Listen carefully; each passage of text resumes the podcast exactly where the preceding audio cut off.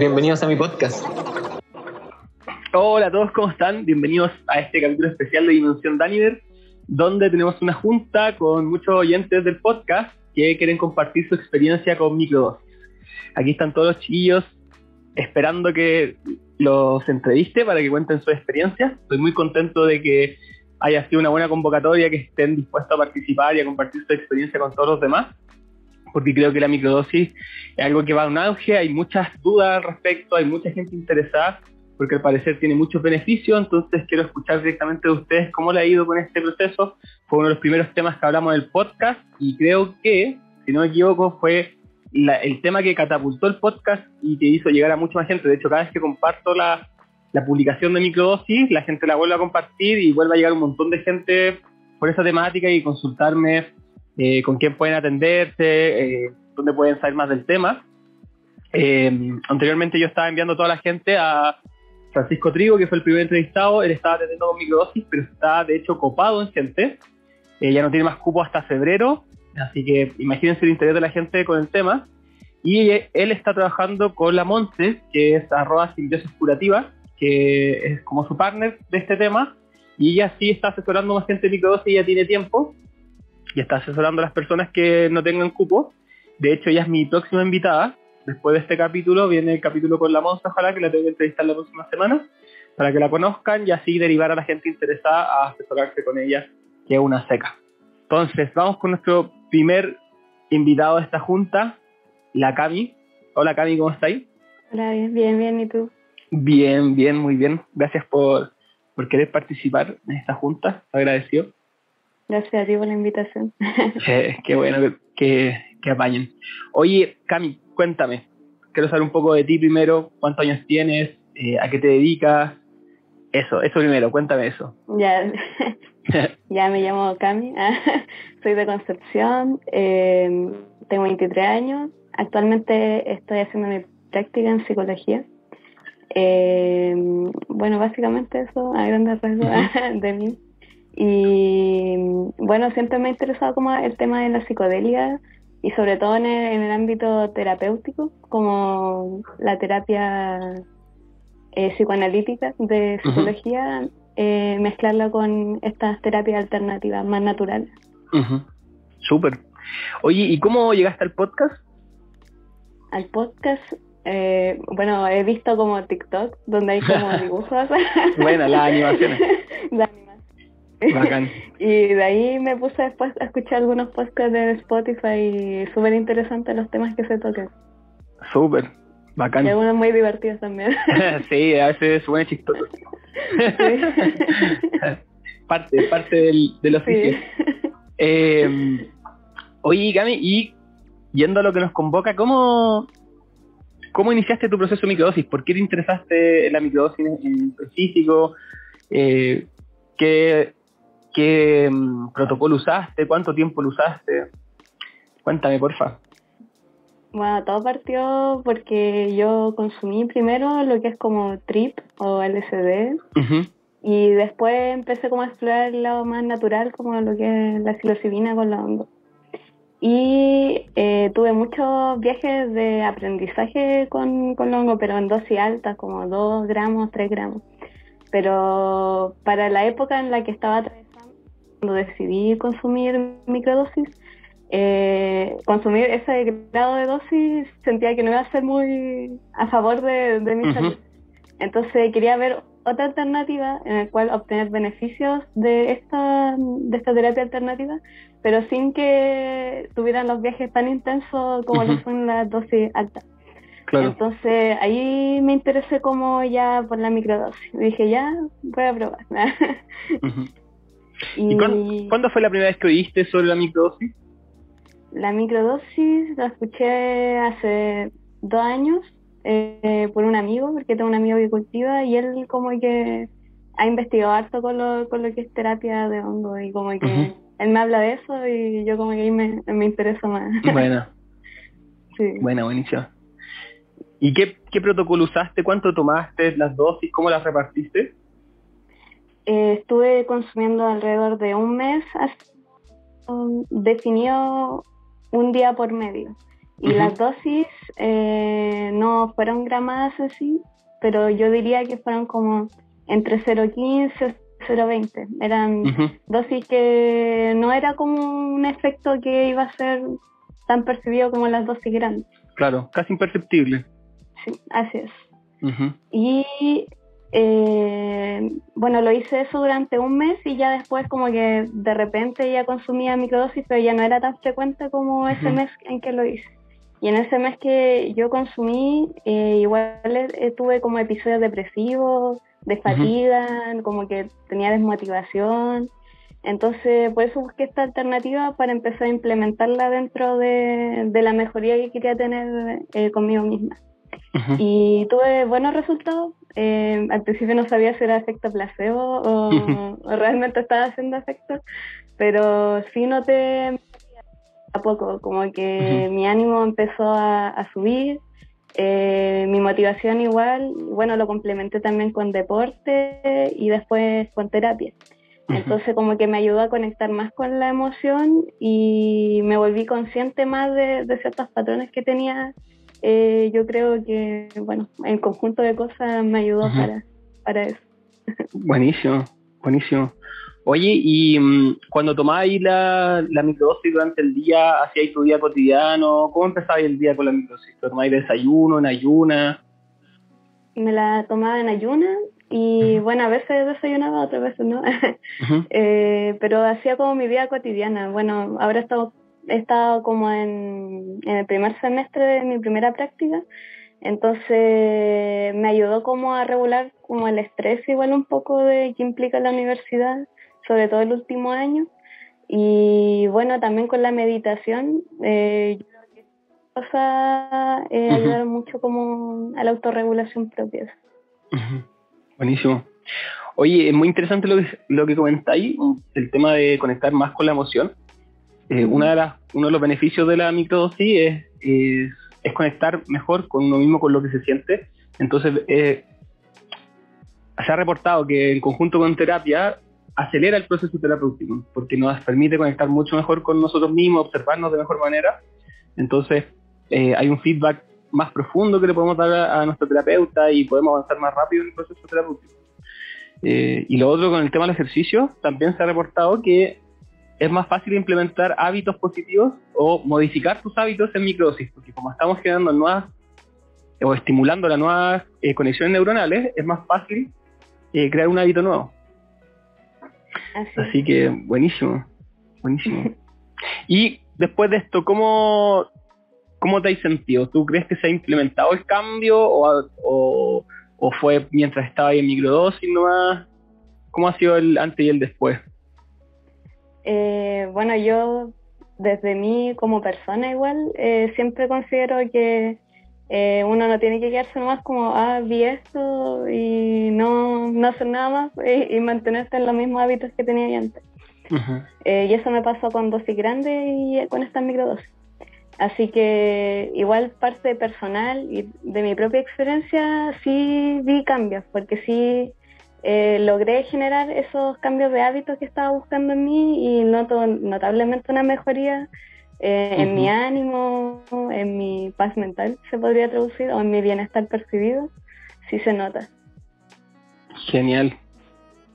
Me alegro, me alegro mucho de, que hay un cambio profundo y duradero, que no sea algo momentáneo.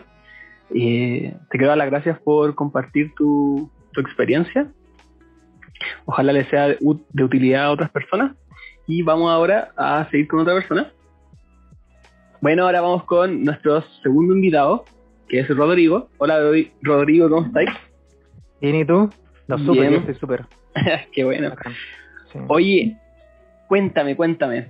Eh, por favor, ¿cuántos años tienes? ¿A qué te dedicas? ¿Qué te gusta? Quiero saber un poco de ti. Bueno, bueno, me llamo Rodrigo Cárdenas, tengo 23 años, oriundo de Chiloé, eh, Chile. y em, estudio, actualmente estoy estudiando pedagogía, pedagogía en educación física, y en verdad me encanta todo lo que tenga que ver con movimiento, expresión y introspección. Como que esas, esas, esas, esas cosas me encantan. Eh, eso, que agrupa muchas cosas en verdad, pero me, encanta eso en mi vida. Intento constantemente estar en esos pilares y, y tenerlos en mi día a día. Súper. Genial. Oye, Rodrigo, cuéntame, ¿cómo llegaste al podcast? eso me, me interesa igual saber de todos ustedes. ¿Cómo llegaste al podcast? Mira, no tengo la fecha exacta porque fue, hace rato ya, eh, pero fue también por un, un, video corto que me sale en Instagram de las animaciones. Eh, Buenísimo. Como que la vi y dije, oye, qué, qué, qué, buena forma de enganchar así, porque eran, eran, eran fotos continuas, pero, pero eran entretenidas, entonces dije ya, veamos qué, qué onda, qué es.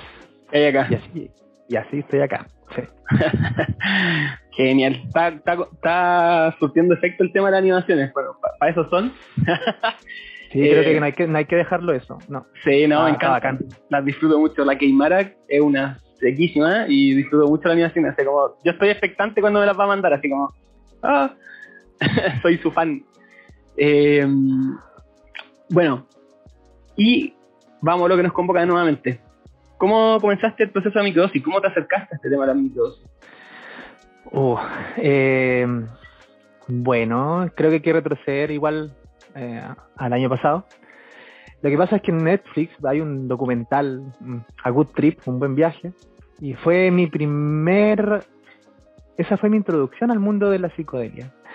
Entonces quedé, quedé fascinado con los relatos que, que daban, desde, desde, desde artistas como en términos musicales o, o médicos alternativos, como que la, la variedad de temáticas eh, que, que, confluían en ese, en ese documental me enganchó mucho el mundo de la psicodelia. Entonces, claro, decidí comenzar. Y con la exploración constante entre dosis baja y dosis media, fluctuando en esos rangos, me di cuenta que, mm, que me encantaban. Que me encantaban y probablemente no se iban a ir nunca más de mi vida. Y no quería que se fueran nunca más, en verdad.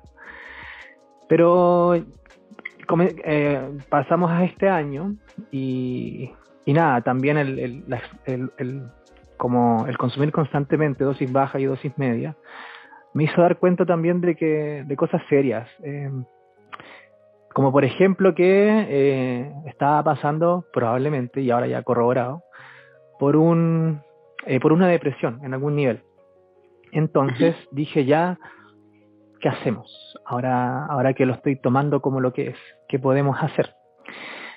Y comencé a investigar también sobre las diferentes aplicaciones de los, eh, de los honguitos, ya que me había sentido tan bien, me habían proporcionado tantas cosas bonitas y buenas, que me, puse a investigar más pues, sobre las formas de aplicación. Y en internet, indagando, llegué a la forma de, a la microdosificación, a esa forma de consumo. Y caché que era un, marco muy terapéutico. Y así fue como llegué a la microdosificación. Y también con la intención de, de en parte autogestionar mi salud también. Como que así llegué. Buenísimo. Qué importante ese término, como autogestionar la salud y estar interesado en, en mejorar. Oye, ¿y cómo, cómo te fue en este proceso de microdosis? ¿Cómo comenzaste el proceso? ¿Con qué protocolo? ¿Cuánto tomaste? ¿Por cuánto tiempo? Comencé con este protocolo que, bueno, yo tengo entendido que, que eh, lo, publicó por primera vez James Fadiman, que claro, finalmente son eh, tres días eh, o sea, un día de consumo, dos de descanso y al siguiente se, se ingiere nuevamente y así sucesivamente. Esa fue mi, mi, forma de consumir. Em, sí. Y la, sí. Y la primera, el primer proceso de microdosificación fueron 22 ingestas. Buenísimo. Harto rato igual. Sí, es que resulta que mm, igual en Instagram, claro, yo también sigo a, Francisco Trigo hace rato, y en uno de sus, eh, no me acuerdo si fue un live o fue un post, pero algún contenido, había una recomendación simplemente, que era esto de mínimo 15 ingestas, máximo 25. Estas mínimo como para que puedas sentir unos efectos a corto, mediano y quizás largo plazo, y este máximo para evitar la tolerancia. Entonces, por eso me quedé en ese rango. Sí. Eh, sí. Sí. Es importante eso que mencionas, como es el rango mínimo y el rango máximo recomendado para evitar la tolerancia, sobre todo porque eh, todo este tipo de sustancias nosotros vamos eh, generando tolerancia y resistencia y después ya nos generan efectos. Entonces siempre es bueno el descanso, por eso el protocolo 1, 2 de descanso y así. Y luego de un ciclo de un mes y medio más o menos, que serían las ingesta casi dos meses, em, un, un, descanso de un mes por lo menos. Eh, porque después ya nos tendría el mismo efecto. Aunque, como, como saben, todas estas investigaciones son nuevas, entonces no, no sabemos a ciencia cierta, no hay tantos eh, sujetos de prueba. Así que si se animan a probar todos los días, bueno, nos cuentan después cómo les va. De, eh, hecho, eh, así como haciendo una pequeña acotación, de hecho creo que otro micólogo famoso, el, este, creo que es de Estados Unidos, Paul Estamets, creo que también planteó una forma de, de, microdosificación, pues y él creo que planteaba cinco días seguidos y dos de descanso. Sí. Eh, entonces igual está interesante probar otras formas también. Sí. Mm. Hay un chico que me comentaba por Instagram una vez que él tomaba todos los días durante, y ya lleva dos años tomando todos los días. Y que andaba perfecto. Entonces, no sabemos. Todo esto es nuevo. Pero es súper interesante. Yo creo que sí o sí el futuro de la salud mental está tomada de la mano de los hongos eh, porque la capacidad que tiene de estimular la, nuestra red neuronal no, la tiene ninguna otra cosa. Así que por ahí yo creo que va todo el rato. Y de hecho, Paul Stamen ya él no habla de, como de, de terapia en el sentido de mejorar. De hecho, él habla de usar los hongos para ya volverse como, como tunearse, así como volverse un humano más mejorado. No él habla ya de terapia, él habla de ya mejorar nuestras capacidades cognitivas, mejorar nuestras capacidades perceptivas. Él tiene una combinación con el hongo que es la melena de león, que hace que estimula como los vasos sanguíneos y entonces hace que las terminales nerviosas, al, tener irradiado más sangre y, con la estimulación del psilocibe, las terminales nerviosas como que se expanden, por decirlo así, crecen. Eh, perdón los que sepan más de biología, pero lo estoy explicando así al, al día y al 4, pero hace que aumente la, la, sensibilidad. O sea, por ejemplo, si tú tienes problema a la vista por desgaste de la vista, tu vista se puede ir mejorando. Si tú perdiste sensibilidad en la mano o en una parte del cuerpo, eso se puede recuperar, porque se está estimulando a que se regenere ese tejido nervioso. Eh, entonces mejora tu vista, mejora tu oído, mejora tu tacto, mejora tu gusto eh, y aumentan tu percepción al fin y al cabo. Claro, finalmente termina siendo una forma de, yo pienso igual que, como una forma de vida para como lo que, lo que dices tú, como ser mm. un nuevo humano, eh, humano. mucho más mejorado en términos muy, muy biológicos. Sí. Me gusta el nombre que usa la Monza en su Instagram, que es simbiosis curativa. Estaríamos haciendo una simbiosis con el hongo psilocide para mejorar como especie. Es una cosa que lo encuentro galáctico. Hermoso. Eh, sí. Oye, y cuéntame, ¿cómo te fue en este ciclo? ¿Qué, sentiste? ¿Cómo fuiste viviendo tu, día a día? Uh, bueno, eh, al comienzo yo intenté ir con la, con la menor expectativa posible, o sea, como muy en, modo exploración y que simplemente eh, esta microdosificación me entregara nuevas posibilidades para sanar, como que eso era lo que tenía en mente. Al comienzo fue, un poco bueno, creo que debo, debo, aclarar mis rangos también para poder explicar esto también. Yo yo yo compré cápsulas eh, de celulasa vegetal para que sea más fácil eh, microdosificarme. Entonces las iba encapsulando de a 24 con una máquina encapsuladora y establecí un rango que iba, que iba a tener cada cápsula entre 0,1 y 0,3 gramos secos. Eso siempre iba a haber en una, en una, en una cápsula ahí iba fluctuando entre cápsula y cápsula, pero siempre en ese rango. Entonces, habían días donde no percibía nada, claro, era imperceptible, y otros días donde era sutilmente perceptible. Em, yo creo que a las pocas ingestas ya comencé a sentirme, pero muy bien, como que hubieron cosas que, fueron muy, muy em, tempranas, en efectos. Fue una mejora en el estado de ánimo, una mayor energía en mi día a día, me sentí mucho más optimista con, con, todo lo que podía venir, venirme a mí, como mis procesos, mi día a día. Y ya cuando la terapia fue avanzando, em, me sentía más flexible para poder estar en mi día a día, como las cosas que iba a hacer. De repente tiendo a ser muy rígido mentalmente. Sentía mayor creatividad para resolver ciertos problemas cotidianos. Eh, me sentí también más anclado al aquí y ahora en el presente. Y eso igual a mí, a mí me, me es muy fácil irme a mi mundo imaginario. Entonces después volver al presente me cuesta. Pero con, la, con, con, la, con esta microdosis eh, se me hacía más fácil y me permitía mucho más estar en mi presente. Y eso, eso para mí fue hermoso, fue muy, muy, muy genial. Em, también anoté un poco porque fueron hartos efectos, entonces em, ah, también sentí una mayor comodidad con mi cuerpo. En términos de, de repente uno tiene, eh, claro, inseguridades, y al sentirme tan bien, eh, claro, de alguna manera fui haciendo más treguas con mi propio cuerpo. Entonces me sentía bien con, con mi propia imagen. Y algo que comenzó a hacer como yo lo encontré muy fuerte, eh, los cambios de hábitos. Cambios de hábitos hacia unos más saludables y que me acercaran más a lo que quiero ser yo realmente, a lo que soy yo. Y eso fue fuerte porque creo que en mi vida nunca nada me había transformado mis hábitos y yo tampoco había tenido la fuerza para hacerlo. Ah, y eso es lo otro. Me brindaron un plus de fuerza como en, en mi voluntad para poder hacer esto también. Hábitos que cambiaron para no... para mantenerse. Mm. Sí. Para no dar vuelta atrás. Para no dar vuelta atrás, exacto. Oye, me llama la atención igual lo que dices como de quién quiero ser y quién tú eres. Em, en, en, terapia, o en, bueno, en general, el ser humano tiene algo súper especial que es la relación con el futuro. Em, los otros seres, los, otros seres vivos eh, no tienen relación con el futuro, en el sentido que un perro si ve mucha comida, un lobo se lo van a comer todo. El ser humano lidia con el futuro porque sabe que el futuro puede ser, que el futuro es impredecible. Entonces puede guardar comida porque sabe que el futuro puede escasear. Eh, entonces, la base de la civilización está basada en, en el futuro, en, en, el trato con el futuro. Y es súper sano eh, eso que tú dijiste, como tener claro quién yo quiero ser para poder apuntar hacia algo para que los actos que tenemos en el cotidiano, del día a día, tengan sentido.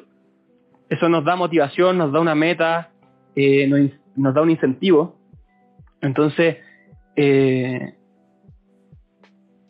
es súper, como digo, repito, saludable tener esa visión y actuar en consecuencia. Porque podemos decir, ah, yo quiero ser, no sé, millonario o el mejor karateca o no sé, y no hago karate. Entonces, eh, cómo lidiamos con ese deseo de futuro y cómo vamos transando el presente con eso, eh, habla de una buena relación con nosotros mismos. Em, ¿Qué voy a hacer en el presente para lograr ese futuro? ¿Y cómo voy lidiando con eso? Porque, eh, por ejemplo, estoy divagando un poco con la idea, pero para que se entienda. hay un ejemplo muy bueno que habla sobre un, niños que se le dicen, mira, si yo te doy una galleta ahora, tú te la puedes comer. Pero si esperas una hora, yo te doy cuatro galletas. Los niños que tienen esa capacidad de decir, no, sabéis que mejor espero una hora, les va mejor en la vida. Porque lidian mejor con el futuro. Tienen un trato mejor con el futuro. ¿Ya? Y son capaces de postergar el, beneficio inmediato por beneficio futuro. Y muchas veces nuestros hábitos negativos simplemente son eh, hábitos de eh, placer inmediato.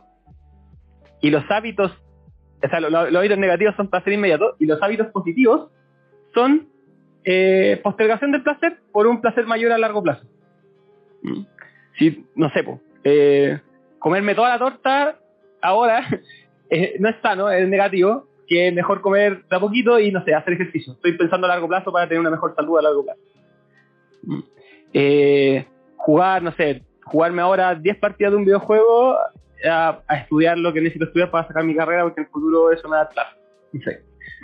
Entonces, si empezamos a analizar nuestros hábitos negativos y nuestros hábitos positivos, lo más seguro es que se den cuenta de eso, que los hábitos positivos son hábitos que están postergando placer para conseguir algo a largo plazo, mientras que los hábitos negativos son simplemente dejarnos llevar por eh, nuestro deseo de placer inmediato, que es un poco más animalesco, un poco más infantil.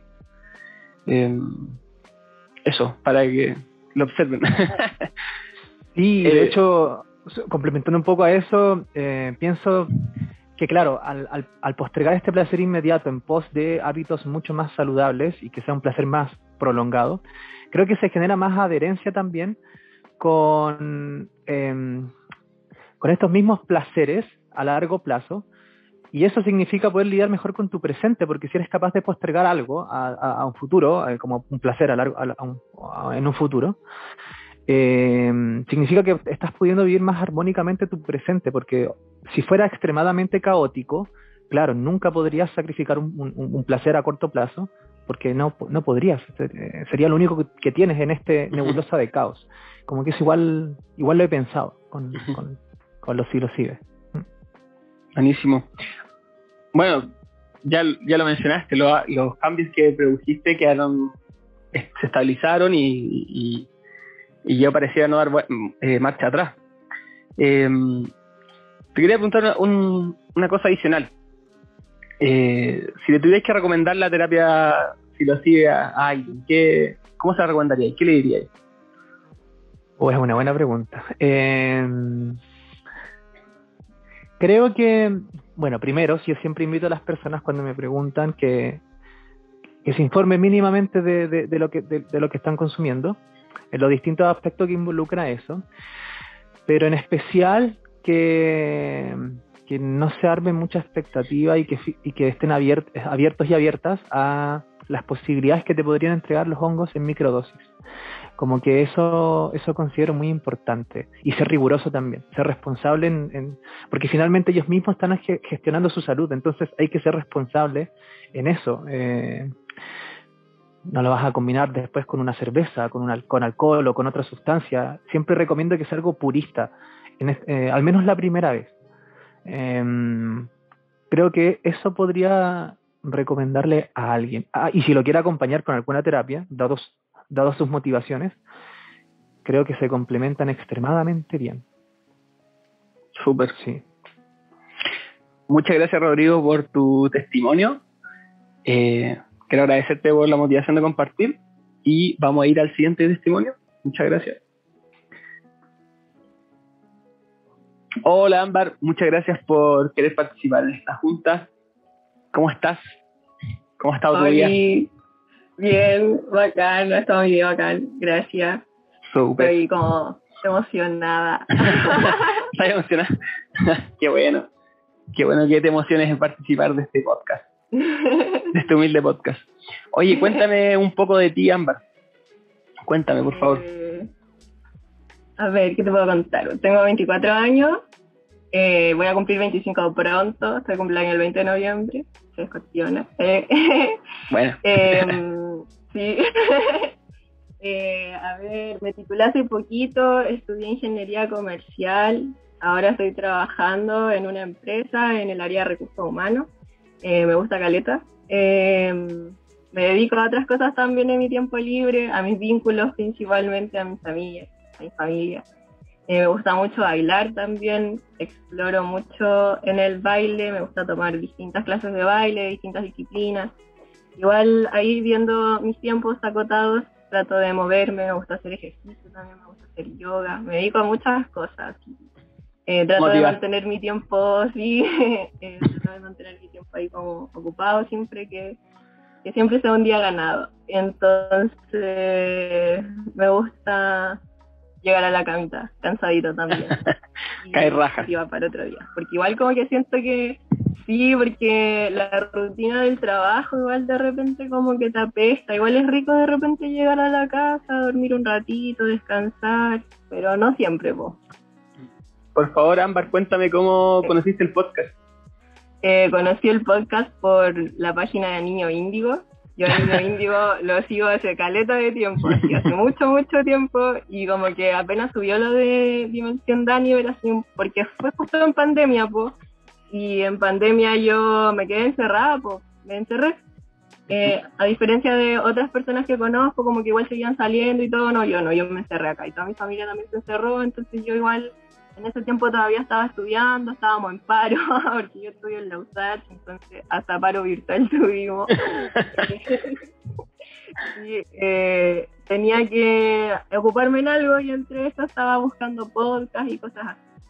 Eh, entonces subió esa info, yo al tiro te empecé a seguir, yo creo que es una de tus primeras oyentes. Eh, no sé si qué tan primera, pero te sigo desde el inicio. Bueno. Eh, sí, así que eso, pues yo de hecho me empecé a informar de las microdosis gracias a tu podcast, al primer capítulo que tuviste vos, con el Tari Psicología y Salud. Bueno, con el Panchito, sí.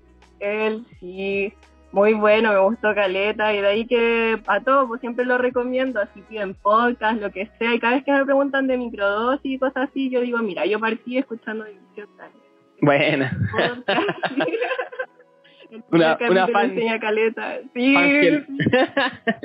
sí. de hecho yo desde ya empecé a escuchar tu podcast y todo, y a medida que avanzaba el podcast me gustaba caleta el tipo de gente que traía y pues caché como que son todos súper interesantes y yo decía, oye, algún día voy a estar en ese podcast.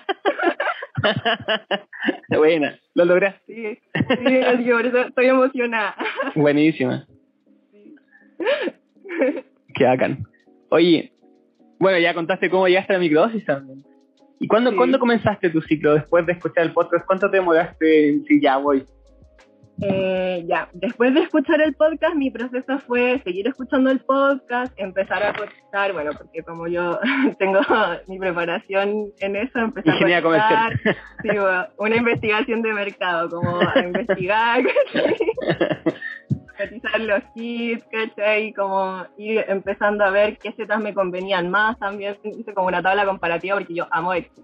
Entonces hice como una tabla comparativa. y eran las mejores setas, y como para ver eh, las mejores para principiantes, cosas y Ya no tengo tanto dato acumulado, pero igual de algo me sirvió para tomar la decisión. eh, llegué a un Sí, llegué a una tienda que yo encontraba que era como lo más conveniente en precio y empecé a plantar en septiembre. De hecho fue súper brígido porque empecé como a plantar en septiembre y fue justo como en la época en que escuché tu, tu capítulo de hackear la realidad mm. con el low end, ya. Ese uh, me voló la mente, así que dije. Es bueno ese capítulo. Sí, y ya pues estaba ahí empecé como a inocular en septiembre y ya para diciembre tenía a mis guatones, porque yo le puse a mis guatones. y los amaba mucho. Em, el tema es que yo igual antes siempre quise probar los hongos, en verdad, como desde hace mucho, mucho tiempo, solo que yo igual antes me paqueaba caleta, incluso con la hierba, ¿sí? Eh, igual seguía fumando, pero me paqueaba. Clásico, clásico fumador atrapado, promedio. La cosa es que decía, ya, pero si yo me voy con algo más fuerte puede que me atrape más, pero yo igual siempre he tenido el interés como en todos los psicodélicos. De hecho, me siento muy identificada contigo, como también en los capítulos en los que contaba y que te gustaba marearte y como buscar esos estados de conciencia alterados desde chico. así, soy. Bueno. Y ya, pues la cosa es que eh, después cuando empecé a escuchar tu podcast, como dije, ya, sí, lo mejor es cultivarlo como yo misma, porque así además, frente a cualquier mal viaje, voy a tener como todo bajo control. Pues todo lo que yo pueda tener bajo control, lo tengo bajo control. Y eso, por ejemplo, la procedencia de, de dónde vienen y todo eso, yo creo que igual es importante.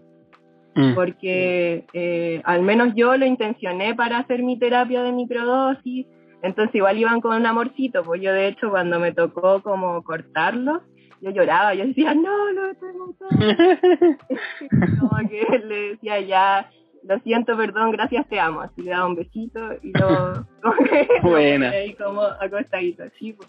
Y de hecho como que siento que fueron súper amorosos en mi proceso, por lo mismo. Eh, ¿Cuál era la pregunta? Como que... ¿Cómo comenzaste? ¿Cómo comenzaste? ¿En qué momento y cómo comenzaste? Dale, ¿no? Está buenísimo. Eh... y los cortaste eh, y empezaste la microdosis. No, ah, eso. ¿O los probaste? Los corté. Los corté y los dejé secando y ya después, eh, bueno, en ese tiempo yo eh, estaba pololeando, ya no, terminé mi relación de pareja y en ese tiempo vivía con él. Y la cosa es que ahí teníamos patio y todo, también estábamos como cuarentenados, como que no podíamos salir mucho. Eh, no me acuerdo por qué, pero bueno, la cosa es que pasábamos mucho tiempo en la casa y ahí nos pegamos nuestras primeras dosis, pero grandes, porque no microdosis. Eh, como de 2 gramos, 2 gramos y medio, 3. Para saber cómo era. También, sí, pues también con lemon te quitó y los viajes eran muy, muy bacanes, como que incluso estando en la casa como que te conectaba y caleta con la naturaleza. De hecho, nosotros pusimos un documental de la selva, como que estaba en el Disney Plus, como de una selva que queda entre Oceanía y Asia y que tiene muchos eh, animales que están como que son como entre marsupiales, primates, cosas así, hay como una mezcolanza muy muy diversa. Y hoy yo te juro que quedé obsesionada y decía, bueno, quiero ir a la selva, quiero ir a la selva, así que me propuse como ir a la selva de aquí a un tiempo más, porque hoy yo veía los monos, había unos monos que se subían como a la copa de los árboles y comían fruta todo el día, bueno, y tiraban como la fruta para abajo, así, como que los buenos, pero chulo, pues como que lo único que... lo único que hacían era comer fruta y tirar. Sí, pues, como la playa, estar en la copa de los árboles, veían como toda esa playa para la villaca, weón. ¿Qué, ¿Qué más le podéis pedir a la vida que hacer eso? Nada, nada. Mi vida es perfecta. Entonces, nada, pues queda ahí con lo bonito. Y ya después, bueno, eh, mi historia igual es como media brígida. Yo tengo un trauma infantil eh, que había como escondido, lo enterré en mi memoria y en pandemia empecé a, porque yo estoy en terapia hace como dos años y medio, empecé como en febrero del 2019. Es una terapia alternativa, se llama DAVA, que es como el Reiki, solo que, por ejemplo, el Reiki lo que hace es como dirigir energía a los lugares donde hay vacío, pero no necesariamente indagan, eh, al menos eso es lo que eh, me han explicado a mí, yo la verdad no, no manejo mucho conocimiento sí, pero sí la he escuchado, sí la conozco. Como que no indagan... Ah, ¿de verdad? Sí. Ah, ya, bueno, acá. Ya, pero igual lo voy a explicar. Como que no indagan en, en por qué existen vacíos en tu campo energético. A la sí lo hacen. Entonces te sacan como lazos que puedas tener con otras personas, de repente como, no sé, objetos incrustados que puedas tener en, eh, como en tu campo energético por alguna muerte muy traumática y así hay un montón de cosas que puedes tener en tu campo energético sin saber. Em, ya, pues la cosa es que yo hace dos años que estoy en esa terapia más o menos, un poco más, dos años y medio.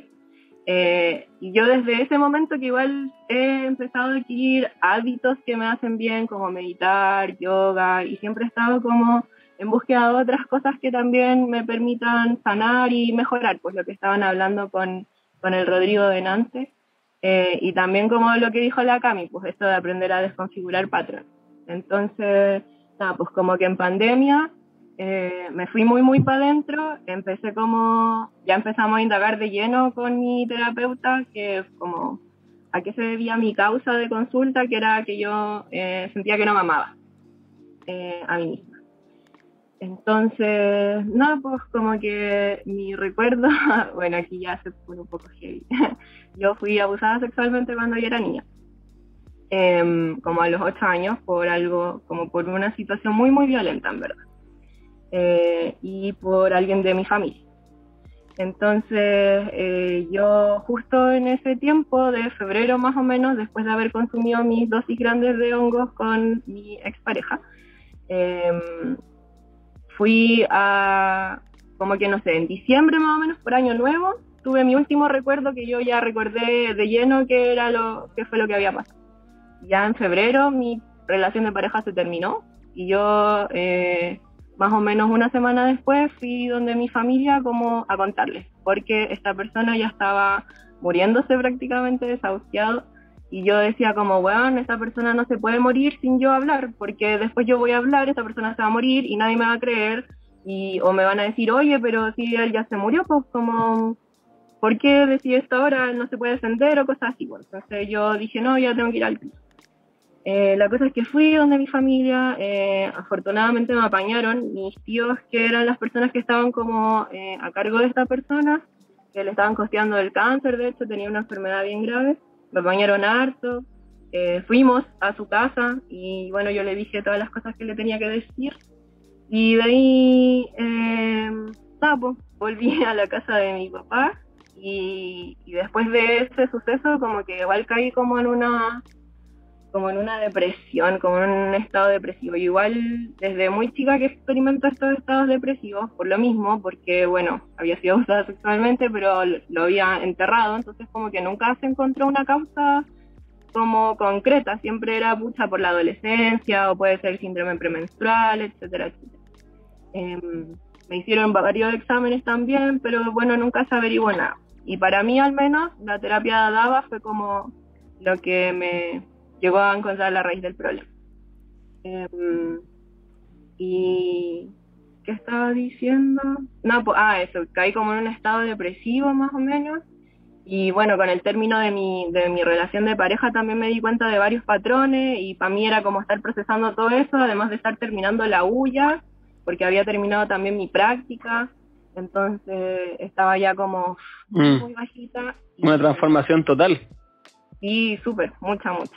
Eh, y estaba ya muy, muy bajita, eh, me estaba ya costando, como que yo tendía a caer mucho en pensamientos como, no suicidas, así como decir, ya, me voy a matar de tal forma, pero sí, bueno, me quiero morir, no quiero, no quiero vivir más, quiero dejar de existir, así, mal. Eh, la cosa es que yo justamente estaba como en uno de esos estados, eh, recordando otros sucesos, otros episodios que había vivido en mi vida, también como que tienen que ver con violencia sexual. Entonces ya, ya estaba chata, así como que decía, no, bueno, ya no, no puedo más, ya no, ¿por qué? Como, bueno, en verdad ya no puedo más, no, no resisto la vida, ya no quiero, no quiero, no quiero nada.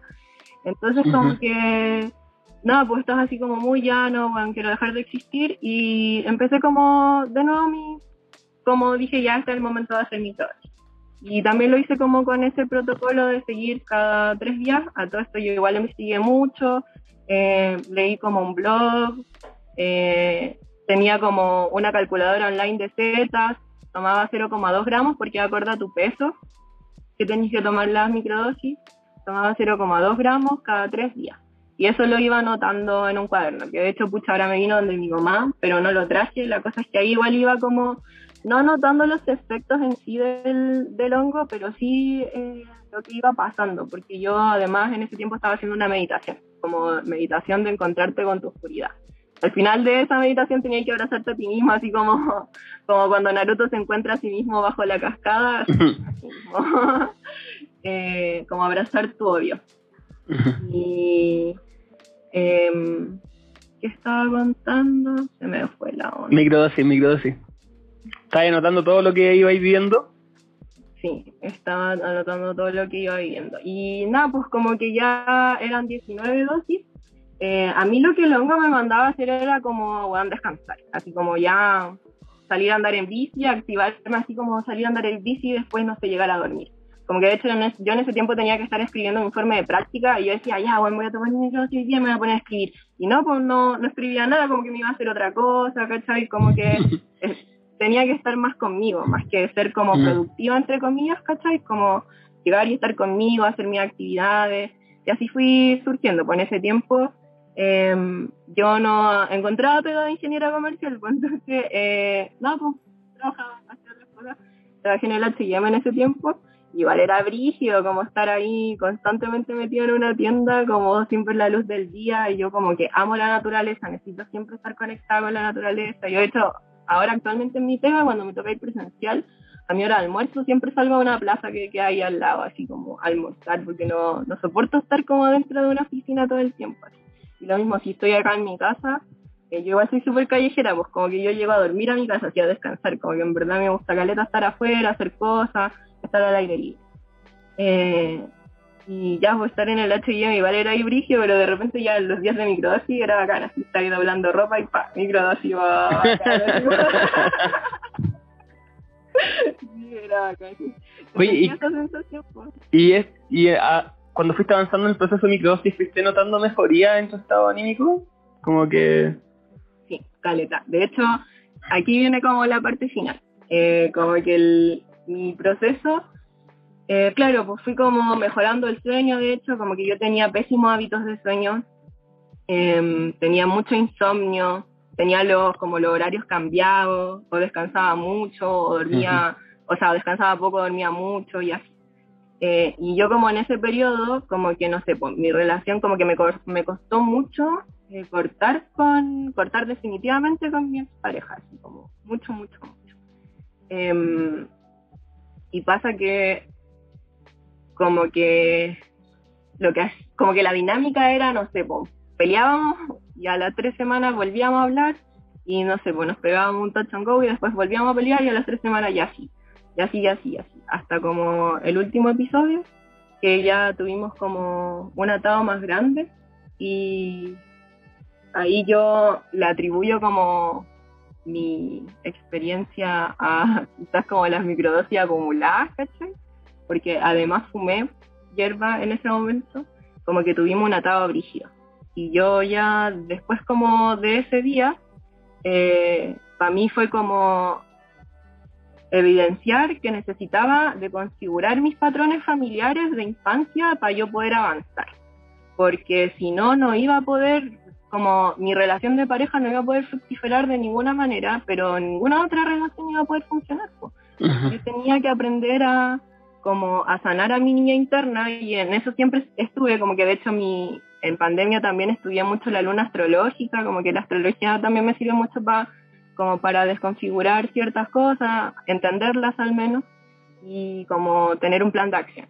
Entonces, eh, como trabajar mi niña interna, hacer lo que me gusta, como yo darme ese acogimiento y no buscarlo en mi pareja. Eh, y bueno, después de que me di cuenta de eso, eh, pasó que un día yo estaba así como en la noche y de repente sentí que, bueno, y esto es lo que yo le debo mi microdosis acumulada, eh, como de haber fumado. Como que sentí que de repente sentía como todo mi árbol familiar, ¿cachai? Como toda, mi, toda la carga de mi árbol familiar y yo como totalmente despersonalizada, como que yo sentía que estaba acá, estaba acá, yo veía físicamente todo lo que estaba pasando, yo sentía que yo era yo, yo me tocaba todo, yo, yo, yo, pero como que no sé, energéticamente, así como que los límites no los sentía, era como sentirme como mi mamá, mi abuela, la que vino antes, y así, y así, y así, y así, y así.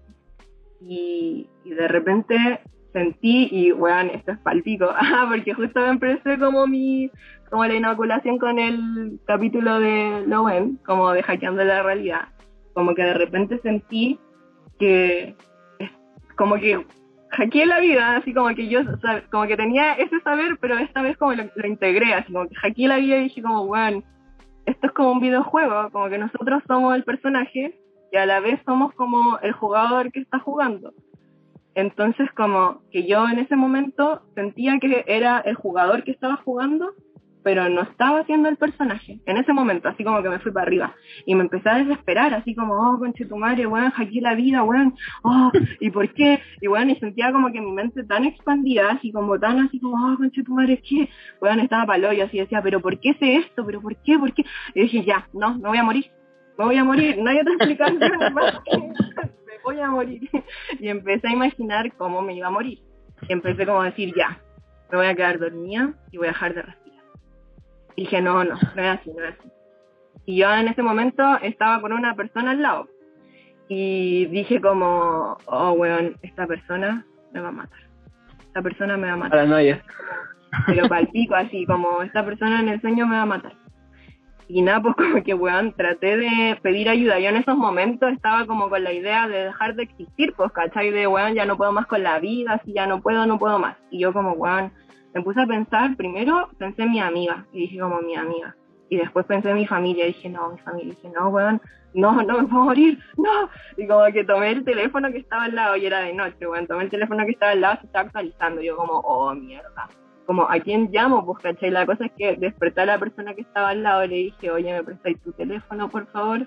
Necesito llamar a mi mamá y como que la persona no me lo quería prestar, pues es esa es la weá, pues igual que me sentía en una situación súper atrapante, como que en verdad fue paranoia, pero eh, como que la situación daba para que fuese como una situación paranoica, en verdad. Como que esta persona no me quería prestar su teléfono, y me decía, ¿y por qué te vaya a ir? Y yo como, weón, préstame el teléfono, así. Ya, la cosa es que me prestó el teléfono y llamé a mi mamá al toque. Y no, ven a buscarme, estoy no sé qué, no sé qué, no sé qué. Le dio la dirección.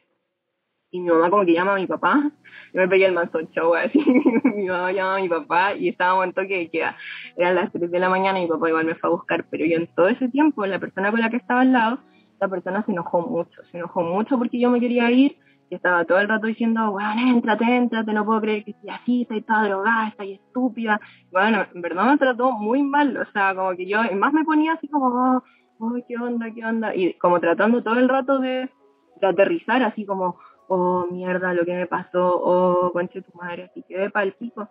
Y ya después que llegó mi papá ya me sentí como a salvo, ya fue, y nos fuimos, me pasó a dejar acá a la casa de mi mamá, y al otro día hablé con mi terapeuta, que era una amiga, como que decanté la situación y al otro día, el viernes, o sea, como eso fue un sábado, el domingo me vine, me fui en Uber de la casa de mi mamá a la casa de mi papá. Y en el viaje en Uber, a todo esto yo quedé como con mucho miedo a la muerte, como oh, con tu madre, así casi me muero, así yo juraba que mi vida había estado en peligro y que me salvé. Y ahí me dije a mí misma, así como, ah, weona, viste, eso de que te querías morir no era tan así, weón. Es como que en verdad me apegué a la vida, pues, ¿cachai? Como que elegí, y tenía como mucho, mucho, como mucho, quedé como con mucho miedo a la muerte, mucho miedo. Entonces yo eh, y eso antes no me había pasado, así nunca, nunca le había tenido miedo a la muerte. Y de hecho yo igual tomaba decisiones de repente como bastante impulsivas, como sin medir consecuencias de mi acto. Entonces para mí era una sensación completamente nueva esto de tenerle miedo a la muerte. Em, y de hecho igual creo que los honguitos ayudan mucho en eso, porque como sale en el documental Fantastic Fungi, como que los honguitos son esta como esta transición entre la vida y la muerte, así como que son vidas, son muerte a la vez, entonces como que el, no sé, el proceso de transformación en verdad es súper profundo, pues. ya, la cosa es que, nada, pues me iba en el Uber y esta señora me dice, ah, tú vivís por acá, sí. Yo una vez vine a dejar una medium por acá, me dijo tal y tal cosa, y la chuntó y no sé qué, y voy a ir a no sé dónde, como a hacer una, eh, una sesión y me dijo, sí, pues yo también una vez estuve enferma de cáncer. Y yo conocí a un señor que también había estado enfermo y que se había muerto. Y que se murió eh, como en el hospital, en la camilla, y él dijo que sintió como el máximo placer de la vida, así como el máximo placer que pudo haber experimentado alguna vez. Y que lo estaban reanimando, así como en la camilla, y bajó y el weón como que se enojó caleta, así como que dijo, pero ¿por qué me trajeron a la vida si yo weón estaba disfrutando caleta esta weá? Así como que se enojó caleta. Y de ahí le dijo a la señora, así como que tenía, que había estado enferma de cáncer, y dijo, señora, eh, usted no tenga miedo de morirse, si morirse es lo más rico que hay. Y yo como, oh, mensaje, así como, ya. Ahí bajé y dije como, ya, sí, si no le tengo que tener miedo a la muerte, porque la vida es la vida, y bueno, sí, cualquier momento va a llegar, pero hay que aprovecharla, hay que vivirla y en ese momento que siento que estoy como más viva.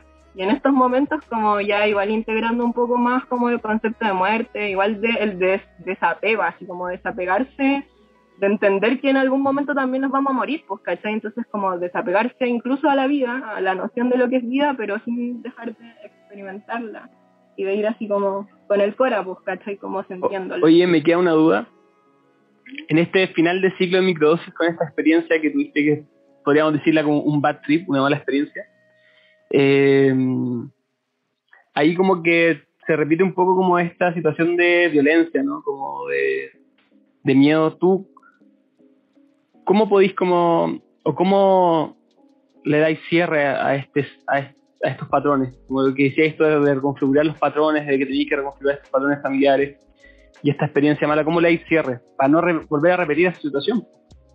Claro. ¿Cómo, ¿Qué, ¿qué podríamos cosechar de toda esa experiencia? Sí, no, brígido.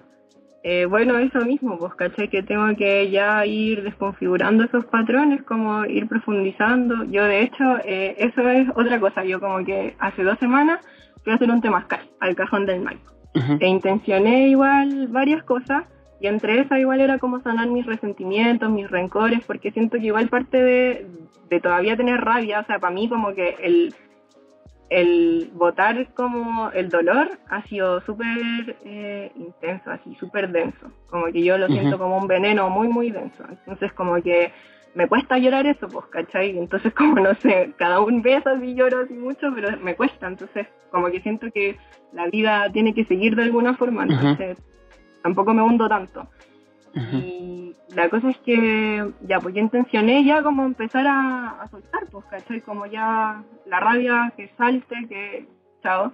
Y, pucha, ya, la persona que abusó de mí eh, es de la tercera edad. Entonces él ya estaba muy, muy viejo. Él ya se murió todo esto, se murió el, 30 de abril em, de cáncer. Em, y nada, pues como que yo sentía así como mucha rabia a la tercera edad que era brígido, así como que yo, no sé, pues por ejemplo iba en la micro así, veía a un viejito así que no sé, pues caminaba mal, caminaba lento, ¿cachai? Y yo como que, no sé, pues si una persona al lado me decía, oh, pucha, pobrecito, yo lejos de sentir compasión decía, ah, bueno, pucha, algo debió haber hecho. No sé, hmm. como, eh, quizás cómo fue en su vida, entonces no, no me generaba ningún, ninguna compasión, ninguna empatía, así como cero ternura, porque yo pensaba que todas las personas de esa edad habían hecho algo malo, ¿cachai? Habían abusado de alguien, habían sido violentos, etcétera. Y nada, pues pasó que en el Temascal así fue la mancha bola Em, creo que estoy votando mucho todavía, estoy todavía como decantando información, pero ya, no sé, el fin de semana pasado con mi perrita salimos a pasear, la morocha, y me encontré con un viejito que vive como por acá cerca, en unas casas que yo siempre veo, pues, ¿cachai? Y que de hecho dos se están vendiendo. Y yo como de soñadora dije, ah, voy a pasar a esas casas a preguntar si tienen patio, ¿cachai? Yo en estos momentos ni cada no puedo comprar una casa, pero por, por sacar, pues, ya voy a pasar a preguntar si tienen patio y la bola. Y justo este caballero venía entrando, y como que la morocha se empieza a hacer amiga de su perrito, el caballero me dice, hola, ¿puedo tocar? Sí, sí. Y empezamos a conversar, pues, y eh, me empieza a hablar de la morocha, y yo le digo, oiga, ¿y usted vive acá en estas casas? Sí, yo vivo acá y le pregunto, ¿y tienen patio? Porque a mí me interesa comprar esas casas, no, mentira, pero quería saber, pues, a mí me interesaba encontrar esas casas. Eh, y me dijo, sí, bueno, yo eh, me vine a vivir acá en el año 88, me empieza a contar su historia, pues caché que él hacía clases por acá cerca, porque es por acá en el centro, por cerca de la Plaza Brasil. Yo hago clases, hacía clases por acá cerca, yo hacía clases en la USACH. Y yo le dije, oh, yo estudié en la USACH, ¿dónde hacía clases? Hacía clases como en química, en ingeniería. Y bueno, yo le empecé a contar mi historia y me dice, oye, pero ¿quieres pasar a ver la casa? Y yo como, ya, sí Entro con la morocha y veo la casa y es súper linda, tiene tres pisos y era muy, muy linda. Y nos empezamos a hacer amigos con el caballero, pues empezamos a conversar, después salimos a pasear a las perritas de nuevo. Y de ahí yo le cuento mi historia, porque él empieza a decirme como yo, en verdad, yo respeto mucho a las mujeres. Yo no puedo creer como las cosas que tienen que pasar las mujeres. Me decía, por ejemplo, mírate tú, tú eres profesional a pesar de ser mujer. O sea, yo no puedo creer como las penurias que tienen que pasar las mujeres, que muchas son abandonadas, y quién se queda con los hijos, por ejemplo, las mujeres. Decía, no, yo tengo un profundo respeto por las mujeres, y como que en verdad se notaba bondad, así como, no sé, en su corazón, en lo que decía, mucho como, eh, como pedagoga, así como una persona muy, muy sabia, transmitiéndome como mucho conocimiento. Entonces yo, nada, pues le conté mi historia le dije que en verdad estaba súper agradecida de haber como eh, tomado contacto con él porque yo necesitaba sanar como esta relación también con, con la tercera edad, pues, ¿cachai? Como de entender que no todos son iguales.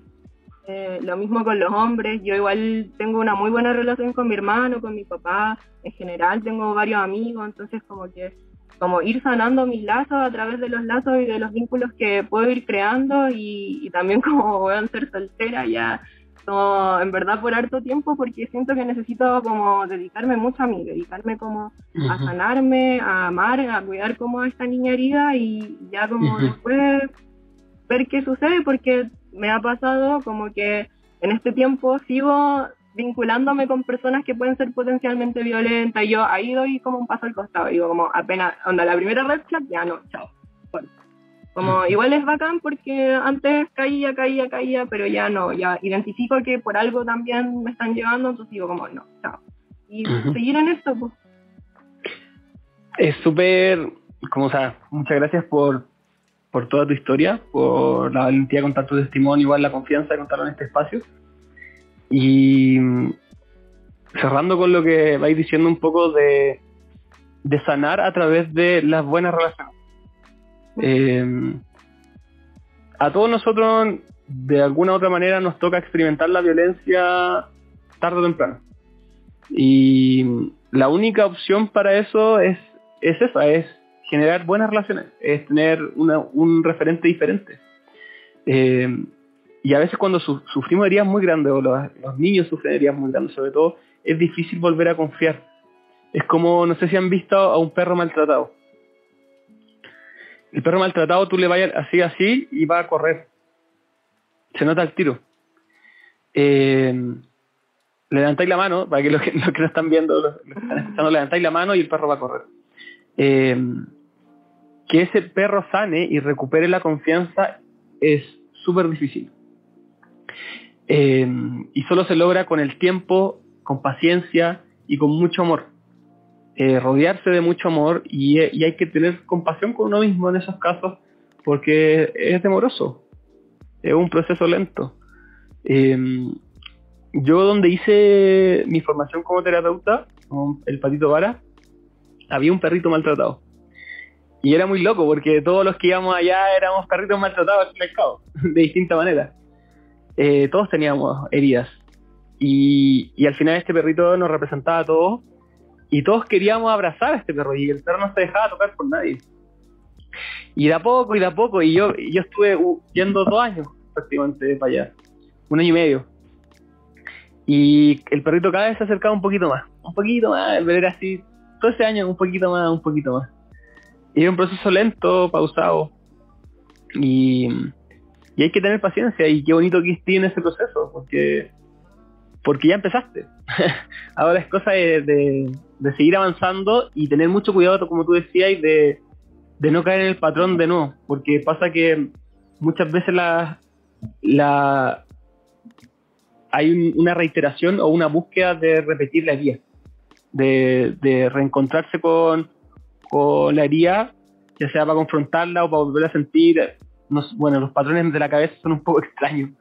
Entonces a veces buscamos de no vivir, revivir la experiencia. Entonces hay que tener cuidado, como tú decías, y, a la primera red flag, como está de moda el tema de red flag, salir de ahí y, y volver a amarte, porque al final esa, mm, esa búsqueda por, por mejor por repetir ese día, al final es como eh, falta de amor propio o incluso odio por sí mismo. Hay muchas personas que mm, cuando tienen experiencias eh, muy fuertes de violencia, sienten que ellos son el culpable. Entonces ellos mm, eh, merecen ese, ese castigo.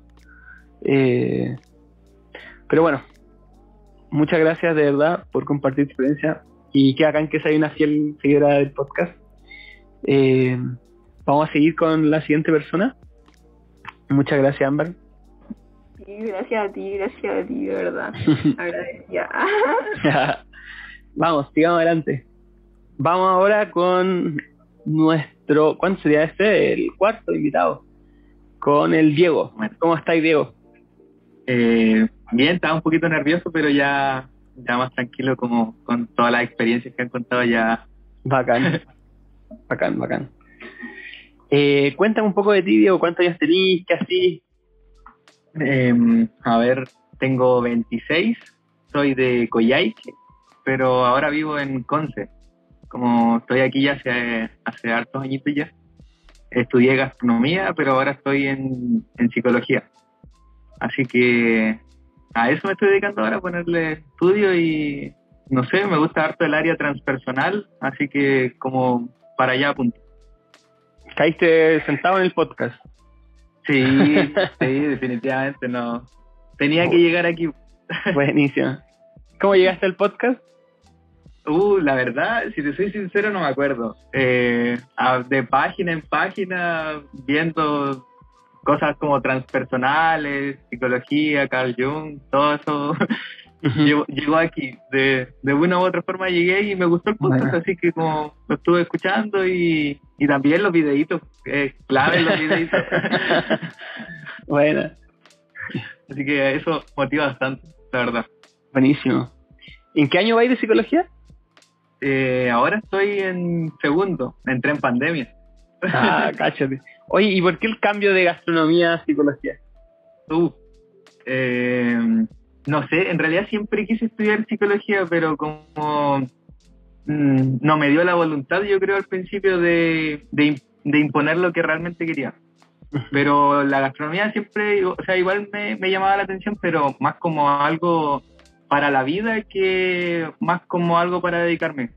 La gastronomía siento que me ha ayudado caleta, pero como a, conocer mi cuerpo, a conocerme, a, a, entenderme a mí mismo en realidad a través de, del entregar algo. Así que eso, pero la psicología es otra cosa, nada que ver, o sea, a mí me fascina, yo me vuelvo loco con la psicología. Buenísimo. Estamos, estamos todos locos los psicólogos. Bueno, yo no soy psicólogo, pero casi, casi lo fui. No, está bien. Todos somos de ahí mismos, no, hay etiquetas ni nada. Oye, Diego, cuéntame, ¿cómo, cómo llegaste a la microdosis? ¿Cómo, ¿Cómo comenzó tu interés por la microdosis? Uh, a ver, eh, yo antes era de, de, fumar marihuana nomás y como que hasta ahí iba la cosa. Igual fumo, como de los 17, ahora tengo 26, así que igual bastante tiempo. Y en en México tuve como mi, como una experiencia como psicodélica, la primera que tuve fue con ayahuasca.